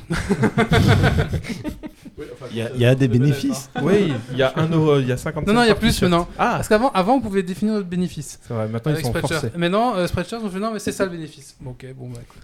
Vous Avant, payez plus- mis- euh, Vous, 50 vous centimes. payez plus cher, mais on a plus de bénéfices. Voilà. Allez, euh... bah, c'est parti. Donc c'est un quiz, c'est c'est Doc qui s'y colle. Et c'est quoi? C'est un quiz? Bon, Aujourd'hui, c'est un peu plus calme que les deux dernières fois, donc c'est des petits trivia autour des jeux euh, ben, Total War et, et Warhammer euh, pour, pour- pour rester dans le thème. pas marquer beaucoup de points. Vous avez le droit à, au- à Internet, hein, comme J'ai d'habitude. plus de batterie sur mon téléphone. Ah, ça. Ah, il faut venir préparer aussi, Geeksy. Par contre, moi, je ne sais plus changer euh, les vidéos. voilà, voilà. Faut venir préparer. On est préparé. Il y a déjà eu le jingle, on commence en fait je... non, c'est pas de jingle. euh, bon, Bah, en fait, le jingle, il a été avant Ah la oui, avant la bière. Alors j'ai deux phases, euh, voir un peu par quoi vous, voulez commencer. Donc j'ai j'ai une série de 10, 11, que- 10 questions. Euh, et j'ai aussi euh, une question chacun euh, en mode un peu à la Burger Quiz où en gros c'est est-ce que c'est Total War ou est-ce que c'est Warhammer ou les deux? Ah. Et donc là euh, je pensais en faire une chacun, faire un tour de table. Vous voulez commencer par Ah, le, quoi? le tour de table. Ah, le tour de table. Allez, bah, vas-y. euh, Non, on commence par Maf. Oui, on peut commencer par, euh, par MAF aussi. Allez. Honneur à si vous l'invité. préférez. Euh, alors attention, c'est Total War Warhammer ou les deux, je précise. Euh, J'ai des séries animées. Des séries animées Ouais. Euh, les deux Warhammer, j'ai rien trouvé sur Total War. Euh, Enfin, Qu'est-ce que t'appelles série animée euh, Dessin animé, tout ce qu'on veut. Ah oui, d'accord, alors Warhammer. Mais je sais pas, j'étais en train de réfléchir. Attends, oui, il y a beaucoup Un de point cinématiques pour dans le Mota truc, mais- Warrior LG sur la chatroom. Euh, on continue dans leur live. Oui, oui, oui, oui, oui, oui, tout à fait, tout à fait. Alors, je m'inspire du Japon. Ah bah les deux. Oui, les deux, bien, puisqu'on a les taux dans Warhammer, parce que j'ai pas précisé que Ah, c'était Gundam, 40K ouais. n'était pas un- inspiré, et euh, puis euh, Warhammer, Warhammer- Total War, il y en a un qui est euh, féodal japonais, c'est bien connu. Zito. Zito, Tu vas y arriver. si vous en avez marre des jeux vidéo, vous pourrez me jouer avec de vraies figurines. Euh, Warhammer Les deux, Les deux, puisqu'il y a un jeu Total War euh, C'est qui est en route, euh, un jeu de plateau figurines euh, Total War qui est en. Euh, Toute manière, il y a de sur euh, Rome. Sur euh, Rome, euh, oui. Ouais, il y a un, un truc qui a été kickstarté il y a, pas très très C'est ça. longtemps. ouais, ouais. Et c'est bien, j'ai fait très attention à la question parce que j'ai mis vous pourrez, parce qu'il n'est pas encore sorti. euh, Grumpy, j'existe en version mobile. Euh, les deux Oui, les deux ont des licences euh, de version mobile. jeux. Sur, euh, Il y a du Total War sur mobile et il y a ma, mou- mal moult jeux Warhammer euh, quelconques Oui, oui, sur ouais. mobile. Il y a Total War Rome qui est actuellement sur mobile et il y a Total War Medieval D'accord. 2, je crois, qui a été annoncé aussi sur mobile pour, pour bientôt. Hmm. Ok, d'accord, je savais pas. Pas se répondre. J'ai inspiré un jeu de cartes. Euh... Warhammer, oui, Warhammer. Les deux, il y a un jeu de cartes Total War. euh, Elysium, C'est vrai. ouais, un jeu de cartes euh, qui, est, qui est en bêta depuis très très longtemps. On n'en entend plus trop parler d'ailleurs. Et enfin, euh, Méo, le dernier pour toi, je suis Peggy 16. Oh, les deux. Les deux ont des Peggy 16 euh, selon les jeux. Pas tous les jeux, mais, mais les deux, les deux. Euh, Par contre, il va falloir suivre la chatroom parce que. Euh, Je suis et il n'y a que Ah, un point pour Warrior ont- LG. Il n'y a personne qui a dit les deux, de Il n'y a façon. personne qui a dit les deux.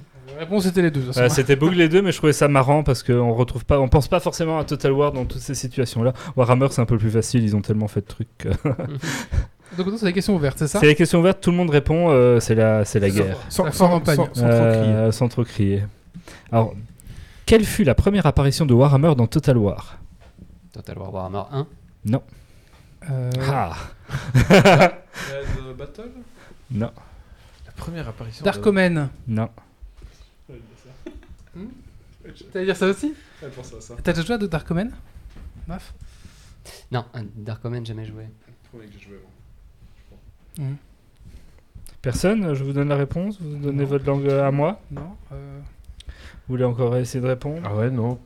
Là. bah, Je sais pas. Même Google dit Total War Warhammer.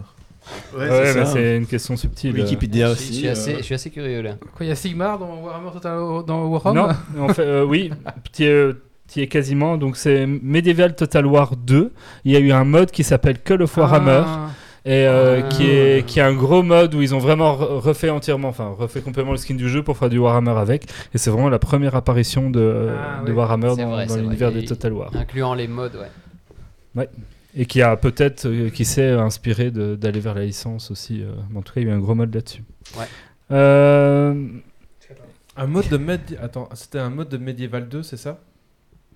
C'était un mode euh, médiéval euh, 2, ouais. Ok, bah un point pour Mota Warrior LG. Ah oui, Mota, ouais, bravo. Félicitations. Je demandais juste la confirmation. euh. Alors, euh, qui de Warhammer, T- Total War ou Warhammer, ou- donc quand je dis Warhammer, c'est Warhammer Battle, Warhammer 40k ou Total War a eu le plus de jeux 40K. Warhammer, 40k, ouais. Battle. Alors c'est c'est 40k et, de loin. Euh, un point bonus pour celui qui me trouve le nombre de jeux 40k. 12. 40. 28. Plus 20... Ah, 32. 45. 42. 150. Non, moi. 100. 80. 69. 71. 18. Mais ouais, pas très très loin. 70. 92. 56. 67. Si vous êtes pas loin, c'est 62 jeux 40k. Oh. J'ai été les compter sur une fiche Wikipédia, donc le chiffre est tout à fait sûr. Mais en gros, une Ouais, mais c'est tétrachée. jeu officiel alors, parce que Euh, avec a- tous les jeux amateurs. euh, Qui, qui a dit euh, 40k en premier autour de la table Mais euh, Je clairement. Alors pour, la, pour le petit trivia, hein, euh, la saga Total War, c'est 13 jeux principaux en comptant les Warhammer Total War, 3 jeux euh, la sa- des sagas euh, Total War et 4 autres jeux d'une euh, un peu euh, plus spin-off. Et sur les fantasy, euh, c'est 31 jeux euh, sur Warhammer Fantasy, ce qu'il était à l'époque euh, de Battle, et 7 jeux en plus de ça, donc ça en fait 38 sur Age of Sigmar. Euh, mais voilà, Games Workshop c'est une machine à jeu, euh, mais on, en- on les oublie vite parce qu'ils sont, ils sont parfois ils sont pas très très. Euh, Voilà. Mais pendant une certaine période, ils s'étaient fort calmés hein, avec les jeux vidéo. euh, Ils, ils étaient plus frileux, je crois, à l'idée de. Ah, mais en fait, ils en ont tellement En sorti fait, que. ils ont tellement donné, donné entre guillemets leur licence à tout le monde qu'il y a eu tellement de jeux pourris qu'ils sont fait. Ouais. Ok, on va Mais- se ils calmer. se sont arrêtés. Pour ceux qui ont les notes de l'émission, j'ai remis les liens vers un peu les Wikipédia et autres où j'ai retrouvé les infos. Donc si vous voulez voir un peu les listes, euh, vous pourrez vous amuser. on, l'a- on les a pas dans les notes de Mais je les remets à la fin parce que sinon c'est pas drôle. je mets pas mon Dragon Quest Point avant le début de l'émission. Euh, nonobstant les versions Warhammer, euh, donc c'est-à-dire on prend pas en compte les Warhammer Total War, quel est le plus ancien Total War en termes de période, de période à laquelle se déroule le jeu? Attends, la période historique? Oui, c'est ça. Total War 2. Y a pas un Total War préhistoire, un truc comme ça? Non. Euh, je, Euh, je vous arrête quand j'aurai la bonne C'est la réponse. Grèce, c'est la Grèce antique. Total hein. War 3. Non. non. Total War 1. Bah, je, je- je veux des titres. euh, Ah, je je ah, ne connais ça, pas ça, les je numéros. connais pas. Égyptienne Total War. Ouais, Troy. ouais, c'est le plus vieux. Il y a un Egyptian Non, Total non, War il a, il y a pas. Non, ouais, ça existe Total pas. Non. J'en sais rien, moi. Alors, c'est un Total War qui est plus fantasy que réaliste. Total War Saga ouais, Troy. J'ai hésité Non. à dire les trois royaumes. Mais Oui. euh, Ah ouais. les C'est a priori les trois royaumes qui se passent dans Bah un oui, c'est plus ancien. C'est la Chine. C'est la attends, Chine. attends, attends. Est-ce que Troy est plus ancien Est-ce que la guerre de Troie est plus ancien que les trois royaumes? Je pense que les trois royaumes sont trois plus anciens. même pas dans quel. C'est dans la Chine. C'est la C'est un- Chine vraiment ancestrale. euh, Non, non, mais attends, la guerre de Troie est plus ancienne que euh, les trois royaumes. On va appeler ah, Nota on vérifier, on vérifiera. on notera de vérifier au montage de Wally euh, si on remettra Non, un peu non, un vérifierai pas, moi. Euh, coup, j'avais trouvé les trois royaumes, ce sera ça la réponse du soir et tant pis si c'est faux. Un point pour euh, Rage de Ah, parce que la guerre de. Troie est un conflit légendaire, donc n'est pas historique. Ouais, mais le trois royaumes non plus. Bah si. Il y a un aspect, mais il y a, c'est- il y a c'est plein historique. Il y a- de. il y a un aspect romancé. il y a un aspect romancé très fort dans celui-là. Oui, disons que la, la guerre des trois royaumes a réellement existé. Il y a vraiment eu la révolte des Gilets jaunes euh, en Chine. Di- di- Dixit Mister MV.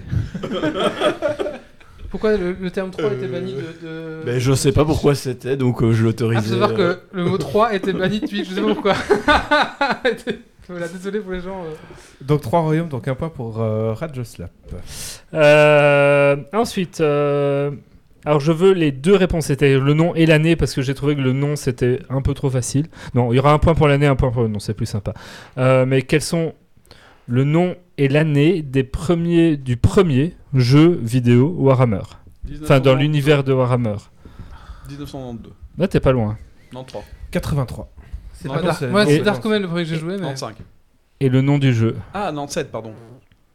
6, 7, 8 Alors, tu peux pas dire tous les chiffres et espérer tomber sur le bon. On va essayer un peu les autres répondre. bah, ça Essayez de trouver que le ça- quel jeu c'est déjà. Warhammer Arcane Magique. Non. Bah, c'était pas Dark Omen Ah non, c'est pas Warhammer ça. Si, c'est Warhammer Battle. C'est Warhammer Battle? Warhammer Battle for Atluna. Euh, Non. Warhammer The Mass Combat Fantasy Role Playing Game. C'est pas celui que j'ai trouvé en tout cas. Ça date de quand? De, Space 80 Crusade. de 83. Ah, ça sera plus ancien que ce que j'ai trouvé. Ah bah voilà. Il n'était pas dans ma liste. La toute première version du jeu méconnue date de 1983 sous le nom de Warhammer The Mass Combat Fantasy Role Playing Game. Mais attends, Bon, un point jeu vidéo? En jeu vidéo? Donc c'est en jeu vidéo hein, que je pose la Ah question. oui, je suis sur le grog. Ah, je bah pense oui, pas. voilà, euh, oui, Ah non, là t'es sur du jeu. Le rôle. premier jeu vidéo dans, au niveau, dans l'univers large de Warhammer. Bah, ça doit être 98, mais bon. Moi j'ai Euh, Space Crusade dans Chaos Gate. Moi j'ai Space Crusade. Hero il a Quest dit- en 1991. Oui C'est HeroQuest sur première adaptation de jeu vidéo en 91. Hero Quest, c'est- Et en fait, les premières adaptations de jeux vidéo dans l'univers de. Warhammer, c'est. Euh, vidéo. C'est euh, c'est un ouais, mais c'est euh, et en fait le- la seconde licence adaptée en jeu vidéo c'est Blood Bowl en 95 et puis après arriveront les autres jeux. Après euh. c'était dans l'ombre du Ragornu que j'ai fait. Après c'est Dark Omen, je vous conseille à tous de le refaire, c'est trop Oui, bien. il est très bien. Attends, Blood Bowl est arrivé avant Dark Omen du coup et euh, Ah, Blood Bowl en plateau ils sont arrivés encore bien avant mais Oui, en oui, jeu mais vidéo arrivé avant ouais. Ça a été adapté en 95 euh, Blood, Blood Ah, on a lancé un débat sur. euh, HeroQuest c'était quand même sur Amiga. Amstrad, CPC, Atari. Moi je pensais que, que, que, que Yves savait ça. euh. Il a toutes ses consoles. C'est un débat sur la guerre de Troie. C'est ça, sur euh, en- qui est plus vieux entre la guerre de Troie, qui est un récit mythologique, ou euh, les trois royaumes, qui a vraiment eu lieu. C'est vrai. De toute Euh, façon, c'est celui qui a créé le Dragon Quest qui a raison. ça. Exactement. Sauf si Wally vérifie au montage, euh, auquel cas il peut t'accorder un point. Je ne m'y opposerai pas. Ça sera coupé au montage. Alors, euh... ah, celle-là, elle est, elle est très difficile. euh, Bah, ça va, jusque-là c'était facile. 42. On la pose pas. Je veux deux chiffres. Le nombre de factions à la sortie de Warhammer Total War, le Hein premier, 42. et combien de factions ajoutées ensuite Est-ce 42. que tu comptes le DLC de précommande Je sais Oui. pas, dis-moi un chiffre, je te dirai si c'est bon. Est-ce que tu comptes faction ou race Euh, faction, Donc faction euh, avec les seigneurs légendaires euh, sans doute pas. Sachant que le Reichsland, il y a deux seigneurs légendaires mais qui commencent au même endroit. Est-ce que c'est considéré comme deux factions Deux Non. races ou... Un point, un point pour. Un point pour Maf, il est trop chiant. C'était pas 42. Le dernier qui a posé cette, posé cette question, il a pleuré, ok Je dirais qu'il y a 12 factions différentes. euh, un peu plus. 17. Moi j'en ai compté plus. Total War Warhammer 1, 17, ouais. Est-ce que j'ai. le bon. premier Ouais. Non, jamais. C'est au final. Non, non, il y, avait deux seigneurs légendaires pour quatre euh, factions bien définies, donc 8 sous-factions et 4 factions de base, plus un bonus de précommande qui était les guerriers du chaos, avec euh, à la sortie, il y avait, je sais plus s'il y avait les trois seigneurs légendaires qui étaient, qui étaient dispo ou seulement deux. Il m'a déjà- 4 et 15. Il m'a déjà perdu. Donc euh, il y en avait 8, de base, et si tu avais le DLC de préco, euh, je crois que les trois étaient là dès le début, donc tu en avais, euh, t'en avais 3 de plus. Ouais, Sigvald, Kolek et sûr. Et puis il y a eu euh, la Bretonie qui était ajoutée euh, par la suite. Gratuitement. Ok, Ouais. bah, dans la partie faction de Wikipédia, ils en listent 5 et 12, euh, je fais avec. Et ils, di- ils disent qui? Euh, oui, on a euh, la- les guerriers du chaos, l'Empire, les nains, les peaux vertes et les contes vampires. Ça, c'est dans. Ça, a priori, Ça, c'est les dans- factions de base. C'est dans la base. Et puis après, il y, a- ah, il y a des clans, c'est peut-être ça l'astuce. Euh, les Umbed, le clan Angrud, la lune crochue, les mains sanglantes, les elfes sylvains. Tout ça, tout ça c'est. euh, la Bretonie, la Bordelot, la Gasconie, les Karsten, Norska et Wintertooth. tout ça, c'est les DLC en fait. Ouais. C'est- Tout, tout ça, c'est les contenus supplémentaires. Ah oui, mais donc sorti après. Le 17. Bah oui. Donc, il y a ce qui est sorti au début et ce qui est sorti après. Donc 12 plus 5. Cinq- cinq Bonne ou nuit, la FCK. Bon, bon, un point pour, euh, pour Maf quand même. Parce que, voilà, c'est mieux. Parce qu'il est quand même chiant. Moi, je trouve qu'on devrait enlever un point du coup à, à Doc. Parce que toi, ces toi. questions. euh, Et, et Warhammer, c'est un univers infini, fais gaffe. Allez, une facile. Ah, Ah bah d'accord. Citez-moi les 4 dieux du chaos. Cette Si, année, je j'ai Nurgle, encore- Korn. Korn, Et Slanesh. Slanesh. Qui a fini en premier les 4 là C'est Maf. hein. Moi, Il y a des gens qui ont commencé par Dislanesh, ou- commencé par Korn. Moi j'ai commencé par Nurgle.